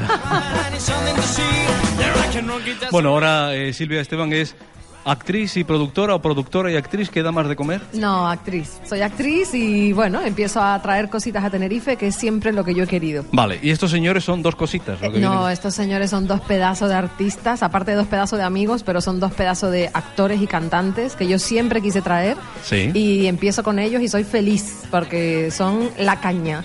Ah, vale. Algo como esto, a ver, vamos a escuchar. A ver, tengo que escuchar algo. Ahí está. Ahí están. Qué bonitos recuerdos, ¿verdad? Porque claro, todos tendréis recuerdos como estos. Todas esas experiencias nos hacen lo que somos hoy en día. Claro, gente cabal, llena de experiencias vitales. Uno se llama Pablo, el otro se llama David. Vete contándome. Bueno, Pablo Puyol y David Ordinas, dos grandes de los escenarios de, de los grandes musicales de Madrid, nacionales, y, y bueno, Pablo también es muy conocido por series y por pelis, y David Ordinas es mi debilidad, porque yo lo, di- lo tengo que decir así, porque es un Sí. tío que en el escenario, eh, mm, haga lo que haga, te pone la piel de gallina. Sí. Tiene una voz impresionante, tiene un sentimiento brutal, eh, interpreta como nadie y los dos se han juntado, que ahora nos lo contarán ellos, Ajá. a hacer esta, esta locura divertida, cañera y me encanta. Venidos a menos. Venidos a menos, donde sacan su humor, que es cañerísimo, que se parece mucho al mío y me encanta. Bueno, ¿a ti qué te, qué te hace meter? eh, eh, tú tienes el depósito del arte, eh, bien, donde das clases, Sí. me- estás haciendo tus papelitos, tus Mis cosas, cosas, sí. ah, y esto de, de traer a gente, de meterte de productora, A ver, la historia es que yo siempre he querido traer cosas a Tenerife. es que no me lo aclaraste al principio, por, Ah, eso quiero, por eso quiero que me lo Vale, yo desde, bueno, he estado 22 años viviendo en Madrid y claro, en contacto con todos mis compañeros y con los teatros de Madrid, yo siempre he querido traer todo lo que he visto maravilloso a Tenerife y, y siempre ha sido mi intención. Cuando ya me vine a vivir aquí, pues, pues me, Mm. me lo propuse muchísimo más y, y- y empiezo con David Ordinas y Pablo Puyol, convenidos a menos, que me parece un espectáculo impresionante. Y, y bueno, y estoy encantada porque son mis primeros pinitos Ah, como ¿sí? productora, pero mi intención es seguir Estás- trayendo pero estás cosas. haciendo mucho ruido, hija mía. Estoy haciendo un ruido, yo soy muy ruidosa. Déjame escuchar un poquito de, Sí. de Venidos a menos. a. Eso ya lo sé, pero es que no soy gay. Te gusta chupar pollas o Yo no. Maricón. Todo el mundo sabe que eres maricón. La gente se equivoca, no soy maricón. Te gusta dar por culo, dicen que está bien. Y yo no lo he probado, me lo han dicho, me lo han dicho. ¿Fuiste tú? bueno, venga, pues, eh, pues eh, tú que tú que eres buena, tú que eres buena, tú que eres buena reportera, vamos a saludar, vamos a saludar ya que estamos escuchando a, a Pablo y a, y a David Ordina y además que le estábamos escuchando la parte más maricona del. de- A ver, ¿qué tenéis que decir, hola, chicos? hola, estamos en la antena ya, hola. ¿Qué tal? ¿Cómo estáis? Dios mío, hemos... ¿No te escucháis? Eh, sí. ¿Qué habéis visto? Hemos, no, he- hemos puesto el audio de, de uno de vuestros vídeos, de las canciones, y, y claro, ¿Qué eh, tal? ¿Alguien, ¿Alguien se ha ruborizado ya? bueno, el estudio está eh, que arde, la gente se está muriendo de la risa. Claro, es que además Bueno. justo hemos conectado con el trocito ese de canción donde dices, "Mm, ¿eres gay? ¿Cómo es? Eres maricón. Ahí directamente al grano. bueno, David. No nos hemos cortado un pelo, esa, esa era la premisa, no cortarse un pelo. Eh, dijimos desde un principio que esto iba a ser eh, un espectáculo en el que pudiéramos decir todo lo que, no- lo que pensáramos todo y no nos íbamos a cortar jamás. O sea, Bueno. ese es nuestro humor, eso es lo que nos hace reír y eso es lo que esperamos que la gente se ría con nosotros, claro. Bueno, entonces básicamente como este programa que se llama Otra Mirada, o sea que decimos generalmente lo que nos apetece. Eh, bien, Eso lo- es lo mejor, es Sí, la sí. mejor que la mejor manera de ir por tu vida, está claro. Bueno, David, lo que nos apetecía era hablar con ustedes, es traernos a Silvia al estudio. Cuando nos enteramos que se metió productora, nos echamos las manos a la cabeza, no porque no lo, lo vaya a hacer mal, todo lo contrario, sino porque dijimos, ay Dios, ¿qué es, lo que, ¿qué es lo que nos va a traer? ¿Qué es lo que nos va a traer? Y bueno, primero para empezar está bien, ¿no? Eh, prometemos, prometemos un buen rato en Venidos a Menos. Hombre, eh, por supuesto, primero de todo agradecerle a Silvia porque siempre, siempre desde el principio, además, desde que le lanzamos el, show, ella se puso en contacto con nosotros diciendo yo tengo que llevar esto a Tenerife y hasta que no hemos, hasta que no lo hemos conseguido no ha parado. O sea que muchísimas gracias a ella y estamos súper agradecidos porque nos apetece un montón este show. Queremos que vaya a cuantos más sitios posibles y, y mm, debido a que la situación en España es muy difícil, es es tremendamente difícil ir a sitios y, me- y más aún irse a, a las islas, claro. A mi tierra también cuesta mucho, que es Mallorca, y venir a Tenerife también es muy difícil por, por la logística, está claro. Y, Pues, pero pero que, ella es lo que no ella consiga, lo que no consigamos es- ella es nosotros. Exacto, ella es incansable y eso lo agradecemos. No, gracias, a, gracias a vosotros. Perdón que te corte, David, pero gracias a vosotros. No, no. Para mí es un placer, estoy encantada. Además, yo te, te lo he dicho desde siempre, te voy a traer a Tenerife con lo que sea. Y al final me, me traigo a David y a Pablo, que es otro pedazo de tío, encantador, eh, cantante, actor. Estoy feliz de traeros y nos lo vamos a pasar Estamos muy encantados. bien. Muy bien, y además tenemos, además te- Tenerife es, es, es una es una tierra muy muy aficionada a esto. Yo, yo tengo muchísimos seguidores en, en Tenerife, estoy encantado con ellos. Son gente que siempre nos trata muy bien, son muy respetuosos con el trabajo y, y- y es, es maravilloso. O sea que tenemos unas ganas tremendas. Sí. Nos hemos quedado con las ganas de ir a Gran Canaria, la verdad. No, iremos, porque hubiera iremos. sido ya hubiera sido ya la guinda, la guinda, porque también lo ha pedido mucha gente. Tranquilo que iremos, que a partir de octubre eh, buscamos el hueco. Tú no te preocupes que yo muevo lo que haya que mover. Seguro, seguro. No ha sido seguro. fácil, he de decir, no ha sido fácil, pero he de decir también que eh, en el Búho, el, el sitio donde vais a actuar, eh, Javier Aguilar es un tío divino también y enseguida que se lo dije me dijo sí. Además, las dos noches para ti, lo que quieras, y me ha puesto todas las facilidades y para mí eso es un placer porque Javier, eh, el Búho el- y el equipo del Búho se ha portado súper bien. O sea que vamos a hacer un gran equipo y lo que sé es que nos lo vamos a pasar genial. No, no, seguro. Y además estamos comprobando que este show es fantástico hacerlo en, en pubs con, con, con música en vivo, ¿no? Estar cerca del público, que la gente respire lo que, lo que decimos, ¿no? Porque es un, es un espectáculo que tienes que estar cerca, tienes que estar Mm. ah, encima para, para disfrutarlo y ver nuestras caras y cómo, y cómo lo disfrutamos nosotros, ¿no? Claro, y además yo, eh, mm, como los, os he visto a los dos millones de veces en los escenarios, sé cómo transmiten estos dos pedazos de tíos. Yo, Pues- yo lo digo porque yo he llorado, me he reído, o sea, con los dos he disfrutado siempre en el Va- escenario. vamos, vamos a decir que no lo hemos dicho, dímelo tú. Eh, El búho, ya sabemos que es en el búho. Sí. ¿Qué días? 14 y 15 a las 21 horas. 14 y 15 la próxima semana, viernes y sábado. En La Laguna, que es pleno centro de La Laguna, de la marcha hombre, de búho. Tenerife. Sí, sí, sí.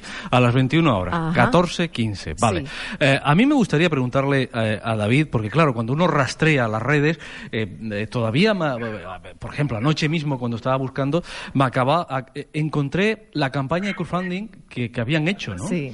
Que habían Ah. superado, oye, que pedíais 4.000 euros en aquel entonces. ¿De cuándo se remonta esto? ¿De cuándo estamos hablando? Bueno, que estamos hablando de, lo- eh, creo que en enero terminó, o sea, estamos hablando de finales de diciembre lo pusimos en marcha y en enero, febrero terminó, algo así. Creo que fue finales de enero que terminamos la campaña, digamos. Ajá. Pero vamos, en, en dos semanas y medio conseguimos el reto, o sea, fue, fue una experiencia maravillosa porque realmente teníamos nuestras reticencias de, de, de si iba a funcionar y, y- y fue una sorpresa maravillosa, Mm. una sorpresa maravillosa. Además debemos decir que en Tenerife tuvimos uno de los, uno de los, um, una de las donaciones importantes que eran 500 euros.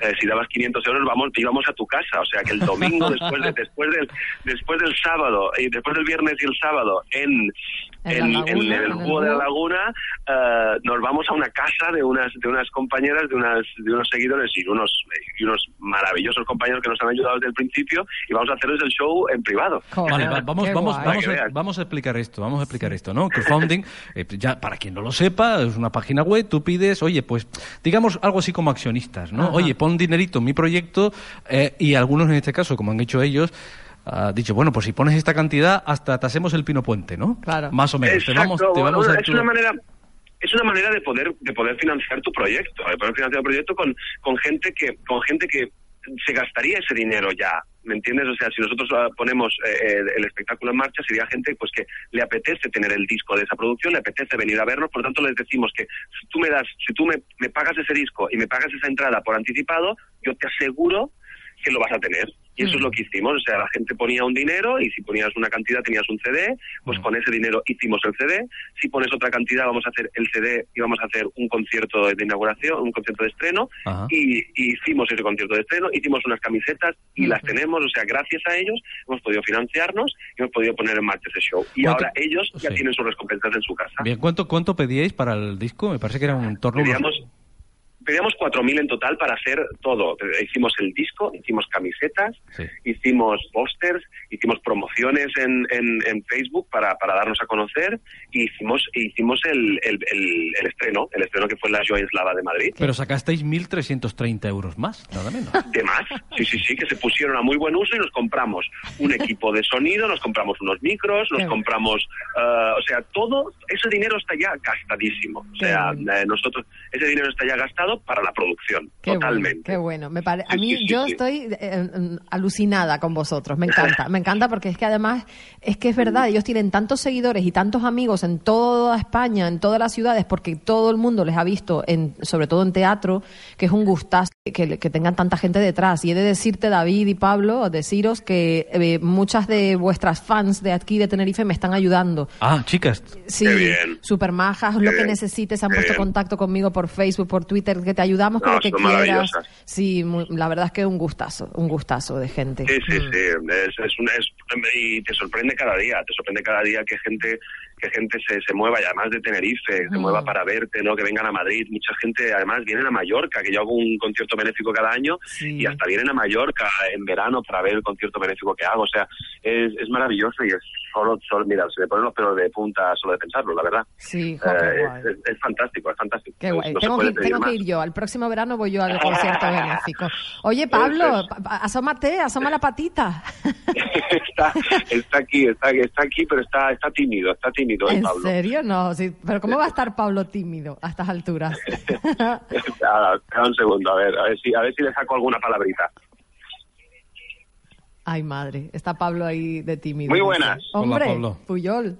Hombre, es que claro, me tenían aquí que no, no me dejaban. El, el- el había cogido la palabra y ha dicho, aquí me pongo yo.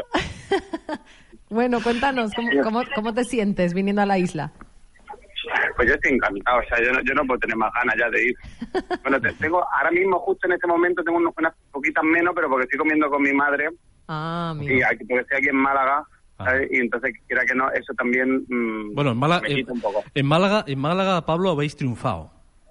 Por lo en que Málaga la verdad es que estamos, estamos, está yendo muy bien, está yendo estupendamente y la gente lo está disfrutando muchísimo y aparte, bueno, yo aquí juego en casa, que, que a lo mejor también puede parecer que es más fácil, pero al mismo tiempo también genera más presión, ¿no? Porque Claro. uno conoce a casi todos los que vienen a verle, son gente que ha estado conmigo estudiando en la escuela o que o que han estado conmigo al, principio de mi carrera y tal, y, y claro, o familia y tal, y, y uno tiene la sensación de que van a ser más críticos todavía, ¿no? Sí, De que- claro. Porque además, claro. Pablo, Pablo que, que, que te estamos viendo en un registro distinto, que tú vienes de musicales. Y de, y de tele, y de, Sí, el- de yo- personajes serios, de pelis, de cortos, estupendos. Claro, y, Mm. y de pronto esto así que es como muy gamberro y muy de comedia y muy tal, pues es algo que no que no se había visto de mí, ¿no? Y la verdad que también estoy muy contento por eso, porque darle al público otra cosa que, que hasta ahora no ha visto Mm. y que, y que espero que, que disfruten mucho, ¿no? Que yo creo que, Yo sé, que lo yo, van a hacer. yo sé que van a disfrutar, porque además es curioso que el que conoce a Pablo Puyol de cerca,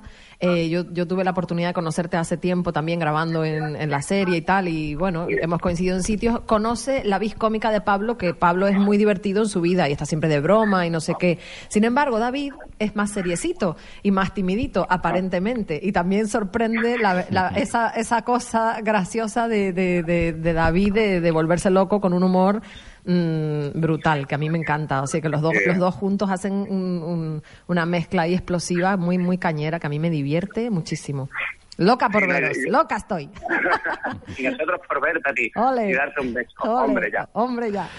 No, hombre, y lo, y lo bueno yo creo que es que aparte nos, nos compenetramos muy bien, ¿no? Cada uno tiene como un registro distinto, no, no, no nos parecemos en casi nada, pero al mismo tiempo la unión de los dos funciona muy bien, ¿no? Entonces yo creo que esa, esa también es una de, la- de las claves de que el show funcione también, que, que los dos nos compenetramos tanto en cuestión de voces como en cuestión de humor, de, de personaje que más o menos adaptamos, hemos cogido cada uno para el show. Sí. Y, y yo creo que eso es lo que ha hecho que el show también guste tanto, ¿no? Y la verdad que estamos encantados porque la gente responde muy, muy bien al, al show. Bueno, se parten de risa todo el rato, que es, que es lo, lo que se pretende, ¿no? Qué bueno, qué bueno, genial. Bueno, pues Pablo, te esperamos por aquí el 14 y 15 en el Búho, en La Laguna. Y a David también despídete de, de nuestra parte. Ahora ahora le diré adiós, es que esto, esto de las tecnologías, claro, uno, uno puede hablar, el otro no. Esto, Claro, esto esto, no. esto es lo que es, pero ya dentro de nada os tenemos aquí, os damos besos a los dos. En persona, eso es. Claro, y, Y con, muchas ganas de ver a los chicharreros ahí y de que disfruten y que se lo pasen bien y que se rían y que, y que se olviden durante una horita y cuarto de, de cualquier problema que puedan tener. Genial. Juan, muchas gracias. Ya sabéis que tengo las costillas al fuego. Pues nada, yo loco por comer esas costillas y esas papas arrugadas con mojo y, y lo que me pongáis. Ole, Que yo bueno. soy de buen comer, que ya lo sabéis. Ya lo sabéis, ya lo sabéis. Bueno, un besito Pablo y un, Un besito abrazo. a David. Un beso. Bueno, les vemos. Un beso abrazo. muy grande de los dos. Un beso. Un beso. Chao. Pablo, que no pasa nada si eres gay. Ya sé que no pasa nada por ser gay, pero que no soy gay.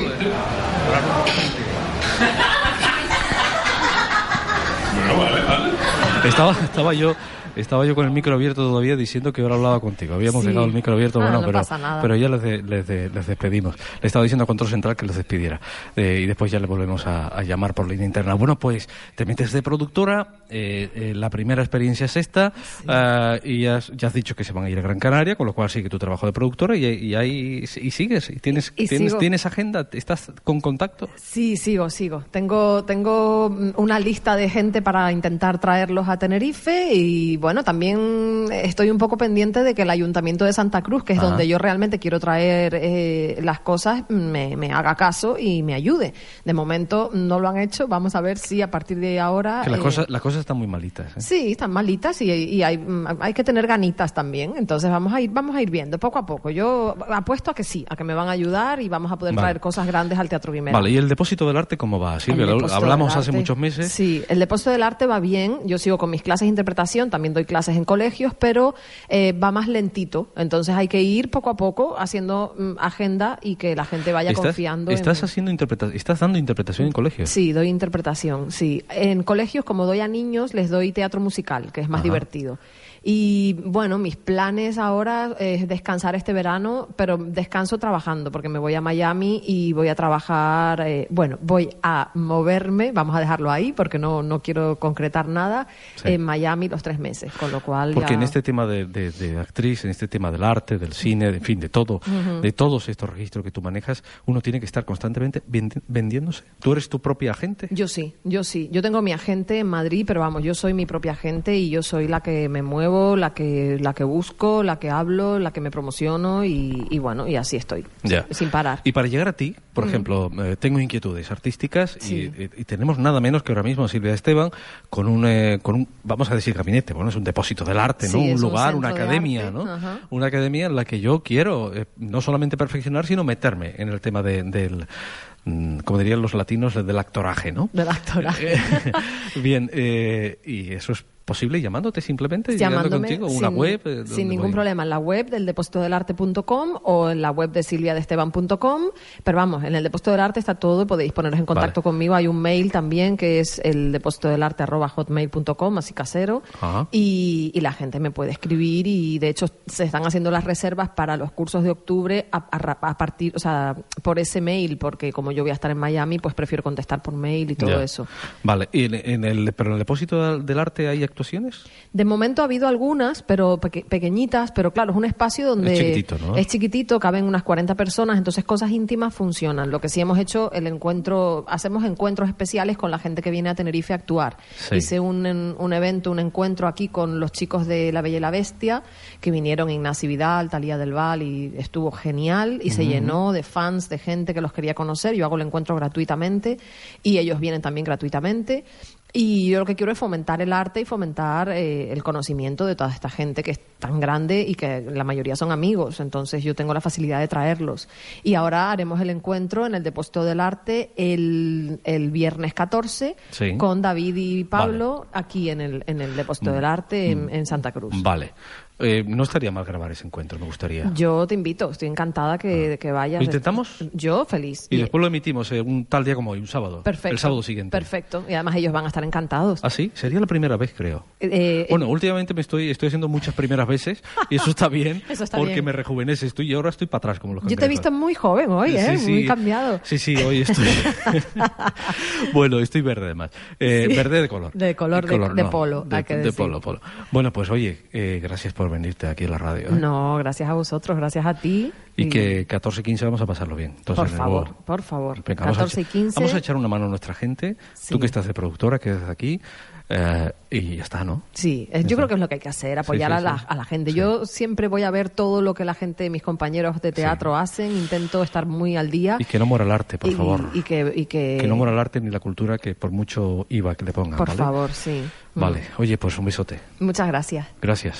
Gracias a ti, Silvia. Gracias. Un abrazo.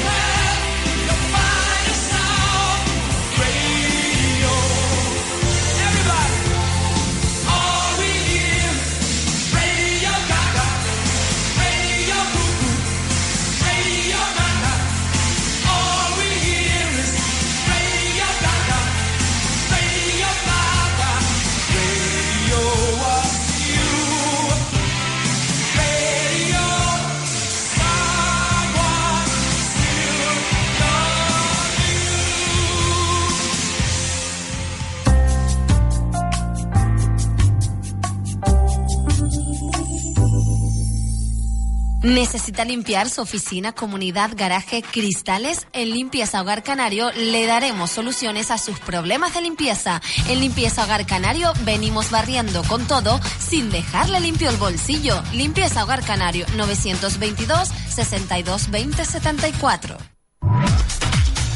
El boom del mueble sigue arrasando en precios. Apilable de comedor 179 euros. Dormitorio de matrimonio 199 euros. Además, te lo llevamos y montamos gratis. Y si quieres, financia tus compras en 12 meses sin intereses. Solo el líder en muebles te puede ofrecer tanto el boom del mueble. Nadie vende tan barato.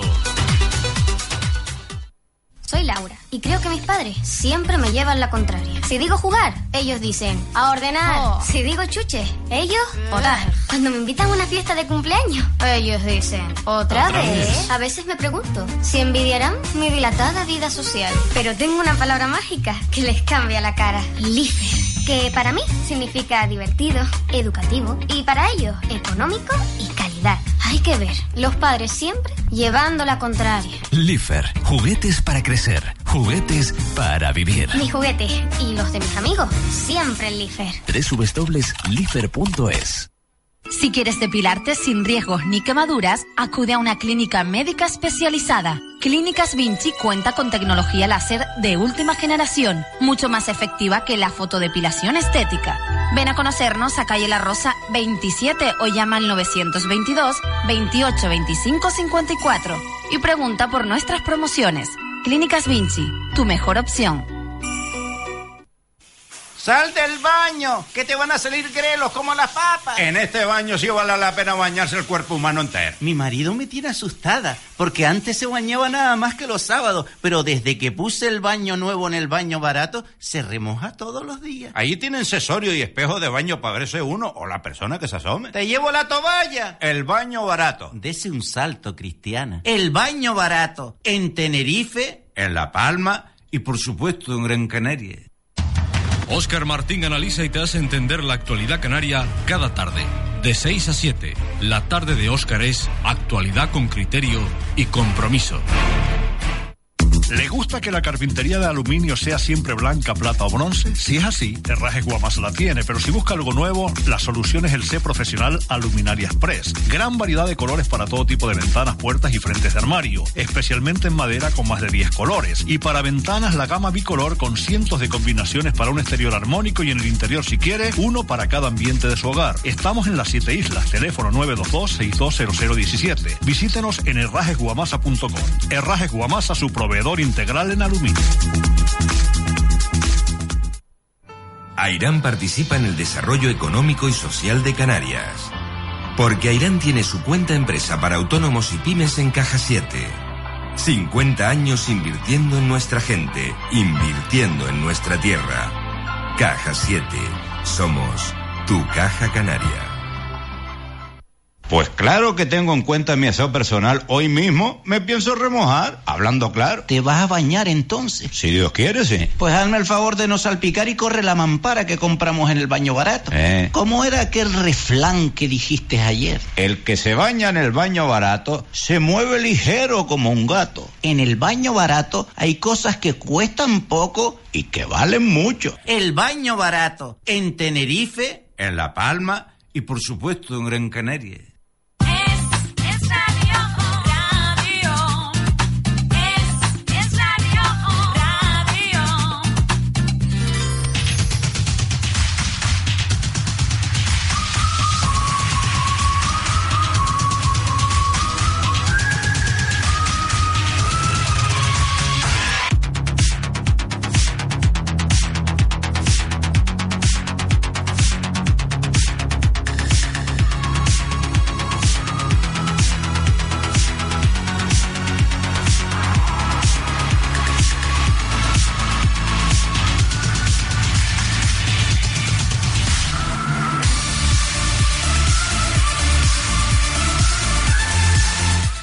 Buenas tardes, Elena del Real, o buenos días porque no hemos comido. Buenos días. ¿Qué tiempo hacía que no te veía? Sí, la verdad es que sí. Es que Bueno, claro, como empecé paras este- la pata. Exactamente, empecé este programa a las 11 de la mañana diciendo, hay puertas nuevas en el estudio. han cambiado esto, el piloto ya no es rojo sino naranja, o sea, Es las que- cosas han que- cambiado. sí. Han cambiado para mejor, quiero decir que no sabía lo que era un estudio de radio, de verdad. Todos los cambios son para mejor siempre. Sí, sí, sí, sí, efectivamente. Eh, tú vienes rodeada de gente, ¿no? Sí, además mujeres que a ti te encanta. Sí, y, y además, además yo, yo las veía entrar y digo, estas mujeres necesitan esta sintonía. A ver si la ponen.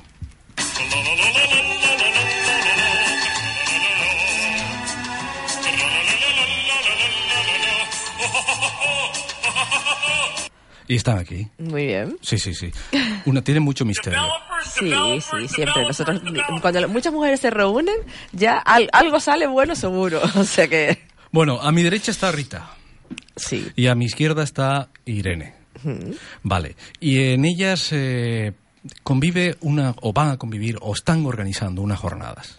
Sí, Que es hemos el orga- principal motivo porque vamos a dedicar esta última parte del programa a gente con iniciativa, con emprendeduría, con un montón de cosas. Preparados para asumir el cambio. Sí, Todavía claro. más cambio. Todavía más cambios. Los cambios se producen diariamente en pequeña escala. Lo que pasa es que de repente cuando nos paramos y nos damos cuenta de cómo ha cambiado en los últimos tiempos, eh, ya han pasado muchas cosas. Eh, de repente un día, pues encima es por culpa tuya, un día que nos reunimos en la radio, eh, nos reunimos varias personas y de repente empezamos a crear un, a- actividades paralelas. Ah, Entonces, de repente empezamos a pensar que, que hay mucha gente que está perdida, mucha gente que no sabe qué hacer, otros que realmente no encuentran caminos por el que, por el que ir a hacer cosas. Y realmente hoy en día, si te quedas parado, como digo yo, la bola gigante te aplasta y sigue. Porque no eres nada importante en cierta manera. Eres importante en tu, en tu comunidad, en tu entorno. Entonces, a partir de ahí desarrollamos una, unas jornadas que son las que se van a celebrar el próximo jueves, día 13, a las 7 de la tarde, en un lugar diferente. Que era el, sí, el restaurante El Empedrado, en Los Naranjeros, en Tacoronte. Bueno, hombre, esos son lugares buenos para hacer reuniones, los restaurantes, pero ¿por qué es diferente? Porque es diferente, porque normalmente la gente cuando le hablas de jornadas en las que te van a dar charlas, en las que te van a contar cosas, suelen ser sitios como muy serios, muy... Ah, vale. Una sala de congreso. Exacto, sala de un congreso. pequeño auditorio. Exacto. Vale. ¿Y este se hace en un restaurante ahí con cuchillo y tenedor a la vez? No. No, hay, hay- hay una especie de comedor, eh, o sea, un- hay un, como si dijéramos, un reservado, donde, se, donde nosotros vamos a prepararlo para que se haga allí la presentación. Se van a hacer varias ponencias en, en corta escala, de 15, 20 minutos como mucho, Vale. donde además vamos a hacer, eh, da- dar pinceladas de cosas importantes que hay que hacer y además incluso vamos a hacer una parte mm, práctica.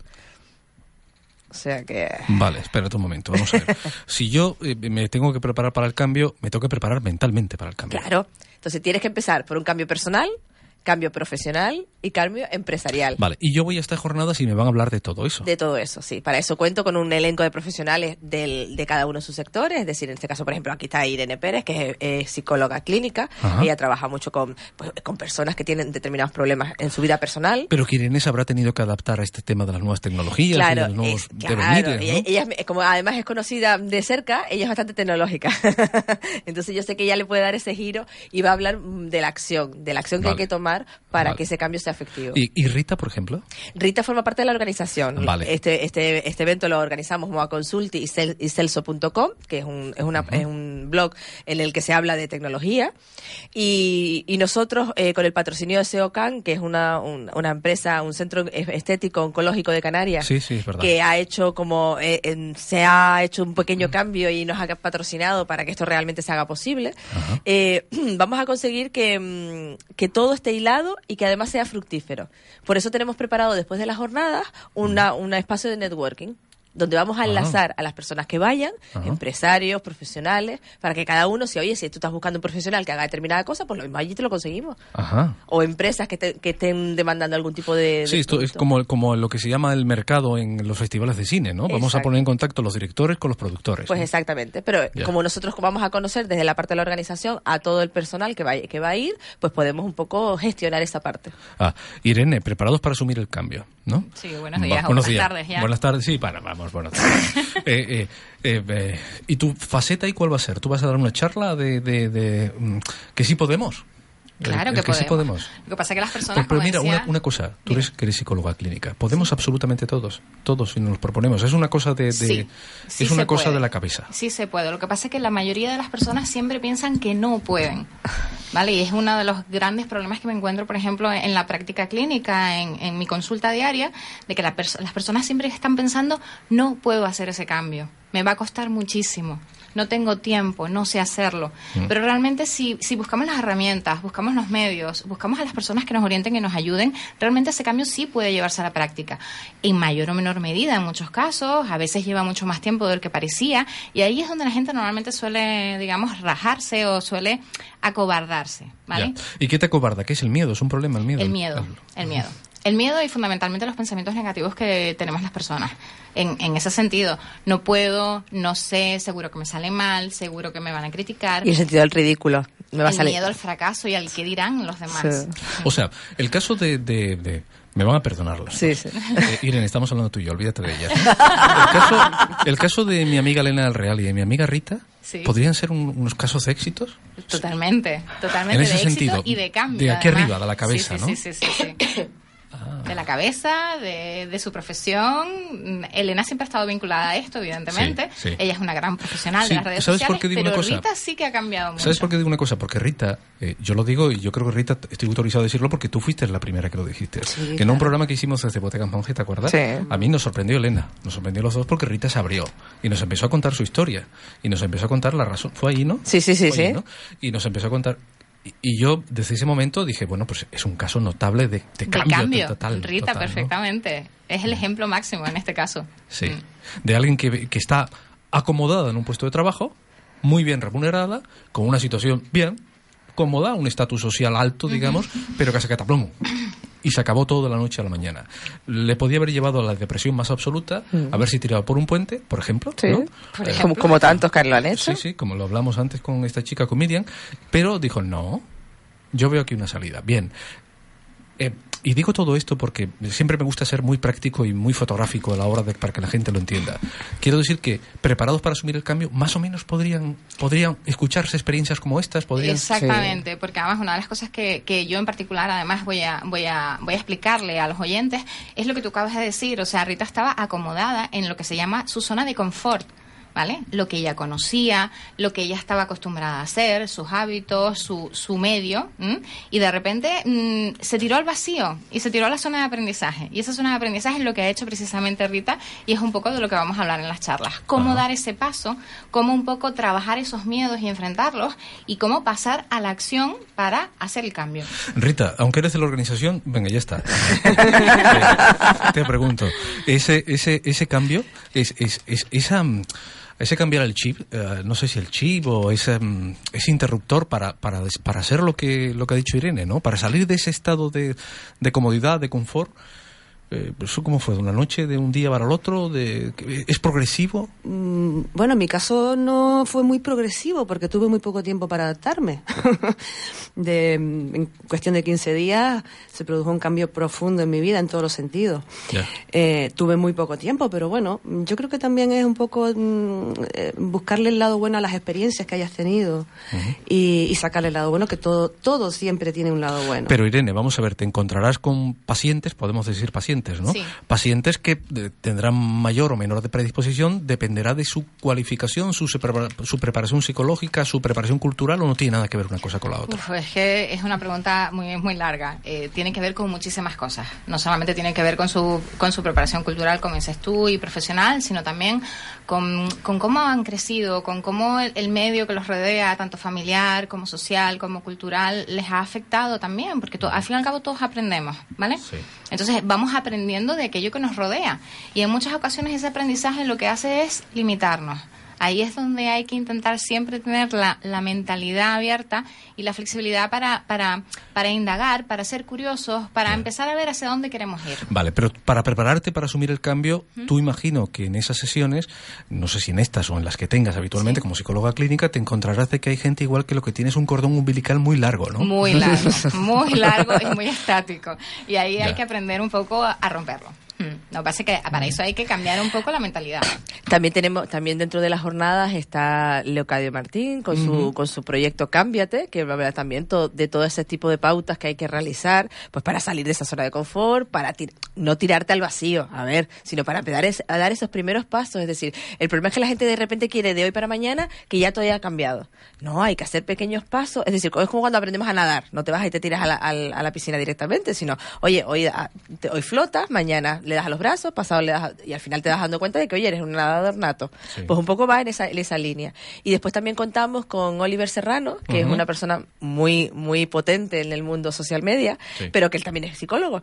Y entonces él un poco lo que nos va a contar es cómo equilibra esa vida social con esa parte sociológica en la que, en la que él trabaja a diario. Vale, ¿estamos hablando de, de salidas tecnológicamente? No, no, no, esto se puede no, aplicar no, en todos los órdenes de los negocios, de la vida. De hecho, te he reiterado desde el principio que eres un cambio personal, es decir, el que quiera solamente cambiar porque yo estoy muy aburrido conmigo mismo y quiero hacer cosas diferentes, como por ejemplo empezar a, hacer, a ir al gimnasio a ver qué es lo que tengo que hacer.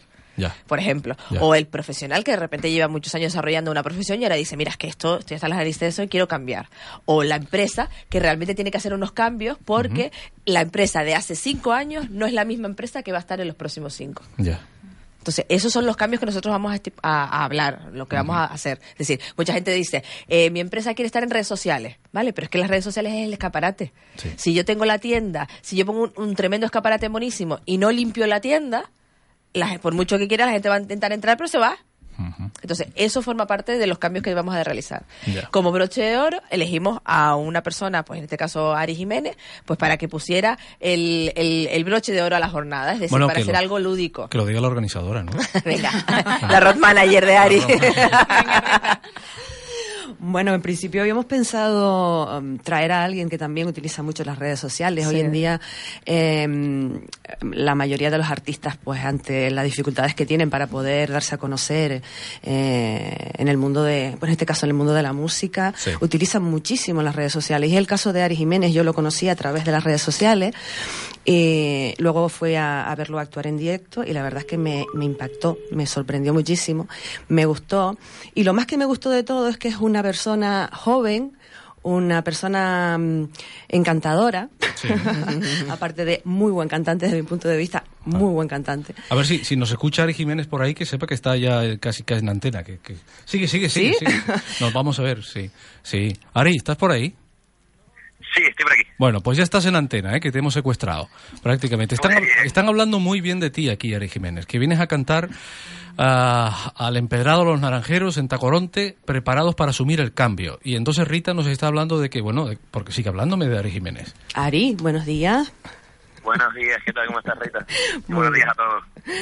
Mm, Nada, le comentaba aquí a los, a los oyentes y a los compañeros que tenemos aquí en la emisora, pues lo, cómo te conocí a través de redes sociales, cómo fui a verte en una actuación y cómo a raíz de ahí pues hemos seguido manteniendo una pequeña relación y en este momento dijimos, bueno, pues vamos a traer a, Ari Jiménez a la, a la jornada que estamos preparando porque es una de las personas que también ha se ha producido un cambio en su vida muy grande. eh, de estar em, trabajando o de estar actuando en, eh, en la calle, en la boca del metro, a actuar ahora en sitios como, no lo sé, Ari, exactamente, en Bruselas. ¿Qué estuviste haciendo en Bruselas hace poco? Cuéntanos. Claro, hombre, la verdad es que ya llevo ya siete años eh, tocando. El año pasado estuve viviendo en Madrid y este año iré de nuevo para allá. Y la experiencia también que estabas comentando de, tocar en el metro para mí es fabulosa y cualquier músico debe, debe pasar por ahí porque es impresionante lo que mueve la música y, y, y cómo lo sientes con la gente que, que va pasando. Eh, en Bélgica estuve en Lovaina, estuve tocando para allá, la verdad es que me también fue muy grata la sorpresa porque el, el 80% del público era español, que fue, fue, fue muy curioso, así que fue como, como tocar en casa prácticamente. O sea que todo, parece que todo va rodando y que va poco a poco Estamos, estamos hablando, Ari, aquí de, de unas jornadas de preparación para asumir el cambio, ¿no? Y, y nos acompaña Irene, psicóloga clínica, Rita, por supuesto, Elena del Real. Estamos aquí en, en su sección, en la sección de Elena. y Yo me meto, me meto porque ella me deja, ¿no? Sí, sí, Entonces, claro. la, la- la historia es eso, asumir el cambio, ¿no? O sea, eh, un tipo que, que tiene cualidades, que está bien cualificado musicalmente, decir, bueno, pues, pues voy a cantar a la boca del metro. ¿Esa es una cuestión de aptitud? Mm, yo creo que es de tener ganas y no importarte lo que tienes que hacer. Si tienes como en mente y tu trabajo encima es tu pasión, como es mi caso, pues mm, te da igual tocar en un lado que en otro y, y, vamos, de ir a- al metro en este caso a mí me servía de un poquito de, primero para probar cómo actuaba la gente mm, tocando en, en la calle, pues claro, yo lo había, ya había visto a la gente tocar en la calle, en el metro, pero no me había puesto en el papel de ellos y la verdad es que es, muy positivo y, y la gente te, te lo agradece. O sea, yo creo que cualquier músico, y además se ha visto también por internet que un famoso violinista se puso eh, a tocar en un metro también y pasó algo muy curioso que era que, que solo dos o tres personas se pusieron alrededor para apreciar lo que realmente estaba tocando un señor que gana una millonada. Y es que a veces también las prisas, pues, pues nos quitan de en medio la belleza de, de la música o de cualquier otro. Entonces lo importante es, pa- es pararnos de vez en cuando y apreciar lo que tenemos alrededor para realmente empezar a dar los pasos hacia otro lugar, ¿no? Es muy importante, es muy importante. Eh, yo creo que es muy importante también. Es que Bien. muchas veces. no- Cada uno no- cambiamos no- eh, nuestro no entorno. podemos también. Claro. Claro. Bien. Espera un momentito, Ari, que estamos, es que estamos escuchándote, que todavía no, no te hemos escuchado cantar. Que cante, ¿no? Tú, Sí, sí. tú en el teléfono no, que cante el disco que tenemos aquí, a ver. Ven que estoy atado y tengo el rumbo abandonado en tu jardín. Vivo en la montaña de tu voz con tu sonrisa de balcón. ¿Dónde estás ahora mismo, Ari? ¿Dónde te encuentras? En Gran Canaria. Ahora mismo estoy en Gran Canaria. ¿Por qué eres de ahí, no? ¿De dónde eres? Yo soy de aquí de Gran Canaria, Sí, ¿Pero de qué que sitio? pasa ¿De qué- es que- de- de San Lorenzo. Ajá. de San Lorenzo. Lo que pasa es que soy un poquito, estoy moviéndome, vamos, también estuve un añito viviendo en Laguna, en Tenerife. Mm. Luego estuve por Madrid y vamos, no, no me gusta estar inquieto, me gusta el cambio. o sea que hemos, he- hemos elegido bien, ¿no? Gusta- soy, soy un inquieto, soy un alma inquieta. Bueno, pues entonces te lo encontramos el 13. El 13, el tres- jueves 13. El jueves 13 te, te escuchamos aquí en el todo. ¿Esto cómo va a ser? Un momento, Ari, no te vayas. ¿Cómo va a ser? ¿Con quién puede ir a preparados para asumir el cambio? Eh, puedes ir cualquier persona. Hay, además hay diferentes eh, opciones, es decir, hay gente que va solamente a las charlas, gente Vale. que va a la charla y al networking, gente va a la charla de networking picoteo y al concierto de Ari, y gente Vale. que solamente va al concierto Pero de hay Ari. un ticket de donde retira. Sí, ahí es- en la página web, en la parte de moaconsulting.es, encuentras el blog, eh, preparados para el cambio, y ahí tienes la, la manera de inscribirte. Vale, Moa Consulting. Ari, me quedo con tu música, o nos quedamos con tu música. Un abrazo, gracias. ¿Había alguna cosa más que preguntarle a Ari? Un abrazo No, para todo bien. Gracias, Ari. Un Un abrazo. beso, Ari, hasta el jueves. Saludos. Vivo en la montaña de tu voz, con tu sonrisa de balcón y bebo lunas en tu piel. Creo en tu nariz como motor y en tus caderas toco el sol mojando el aire de un hotel. Dejo el pecho abierto para ti.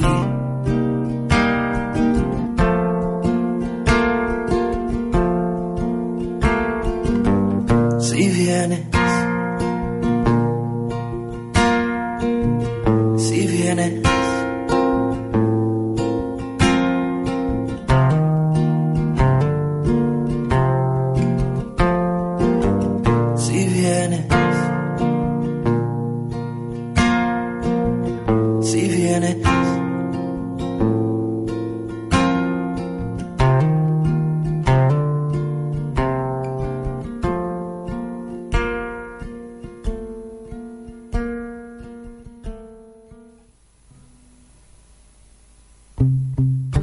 Bueno, si realmente uno quiere cambiar, ¿qué tiene que hacer? Pues si quieres cambiar, el primer paso es ir a la charla el jueves 13 en el Empedrado. Mm. Y allí te esperamos y te ap- aportaremos todas las pautas y te daremos mm, muchos y ya no son no son consejos, daremos parte práctica en la que la gente realmente salga de allí con ganas de, oye, pues mañana, no mañana, hoy empiezo ya a dar el primer paso. Elena, eh, Irene, Rita, ¿esto es un no parar? ¿Tiene que ser un no parar? Para uno no, no desinflarse o no caer o... No, lo que pasa es que, a ver, a la gente quien le da miedo es hablarse a sí mismo, que somos los más críticos con nosotros y somos los peor, lo- o sea, los menos tolerantes. Es un trabajo de introspección. Yo realmente hace tiempo que me lo llevo haciendo y, y, oye, y se vive súper bien, y es muy feliz, ¿eh? Sí. Hay que pararse, hay sí, que ir es muy a poco, difícil. No hay que ir corriendo como, como dice Elena. Sí. Y sobre todo yo creo que lo más importante también es que hay, hay que cambiar, hay que estar siempre haciendo cosas, hay que ser proactivo, pero yo creo que también de vez en cuando hay que mirarse en el espejo y preguntarse quién soy, qué quiero para mí y cómo puedo conseguirlo. ¿Hay que reconocerse, Rita, a uno mismo? Hay que... eh, sí. Por supuesto. Sí, sí. Todo, todo, todo parte de la base. Y no da susto eso. No tiene por qué. No tiene por qué. Todo lo contrario. Si ves algo en ti que no te gusta, es el momento para, para Ajá. cambiarlo. Descubrirlo es lo ideal. Sí, pero es lo que decía Elena, ¿no? Eh, Sí. Llegar al puntito de reconocer que Sí. mm, hay algo Mira, ahí hay que- una, hay una técnica que, que yo aprendí hace poco que es eh, intentar ver como si lo que estás, o sea, te imaginas una situación difícil, es como salirte y ver que esa situación es como una película. Ajá. Normalmente nosotros solemos dar, somos los españoles mu- muy, dados a dar consejos para todo Sí. y sobre todo cuando nos, no, nos- no nos afecta a nosotros. Sí, claro. Si, coge- si conseguimos salir fuera de esa situación y verla como si fuera una película, es mucho más fácil de acometerla. Entonces, eh, eh, eh, porque realmente, ay, mira, pues yo haría tal cosa. Eso lo hemos visto todo. Cuando estás embarazada, es que no, tienes que hacer esto y tienes que hacer lo otro. Cuando pasas la adolescencia, ay, es que estos niños no tienen... O sea, todos los cambios no son para peor, que es un poco el miedo de todo el mundo. Los cambios son cambios. Cuando tú estás, cuando estás solo, porque estás solo, porque cuando estás en pareja, hay unos cambios que son para mejor.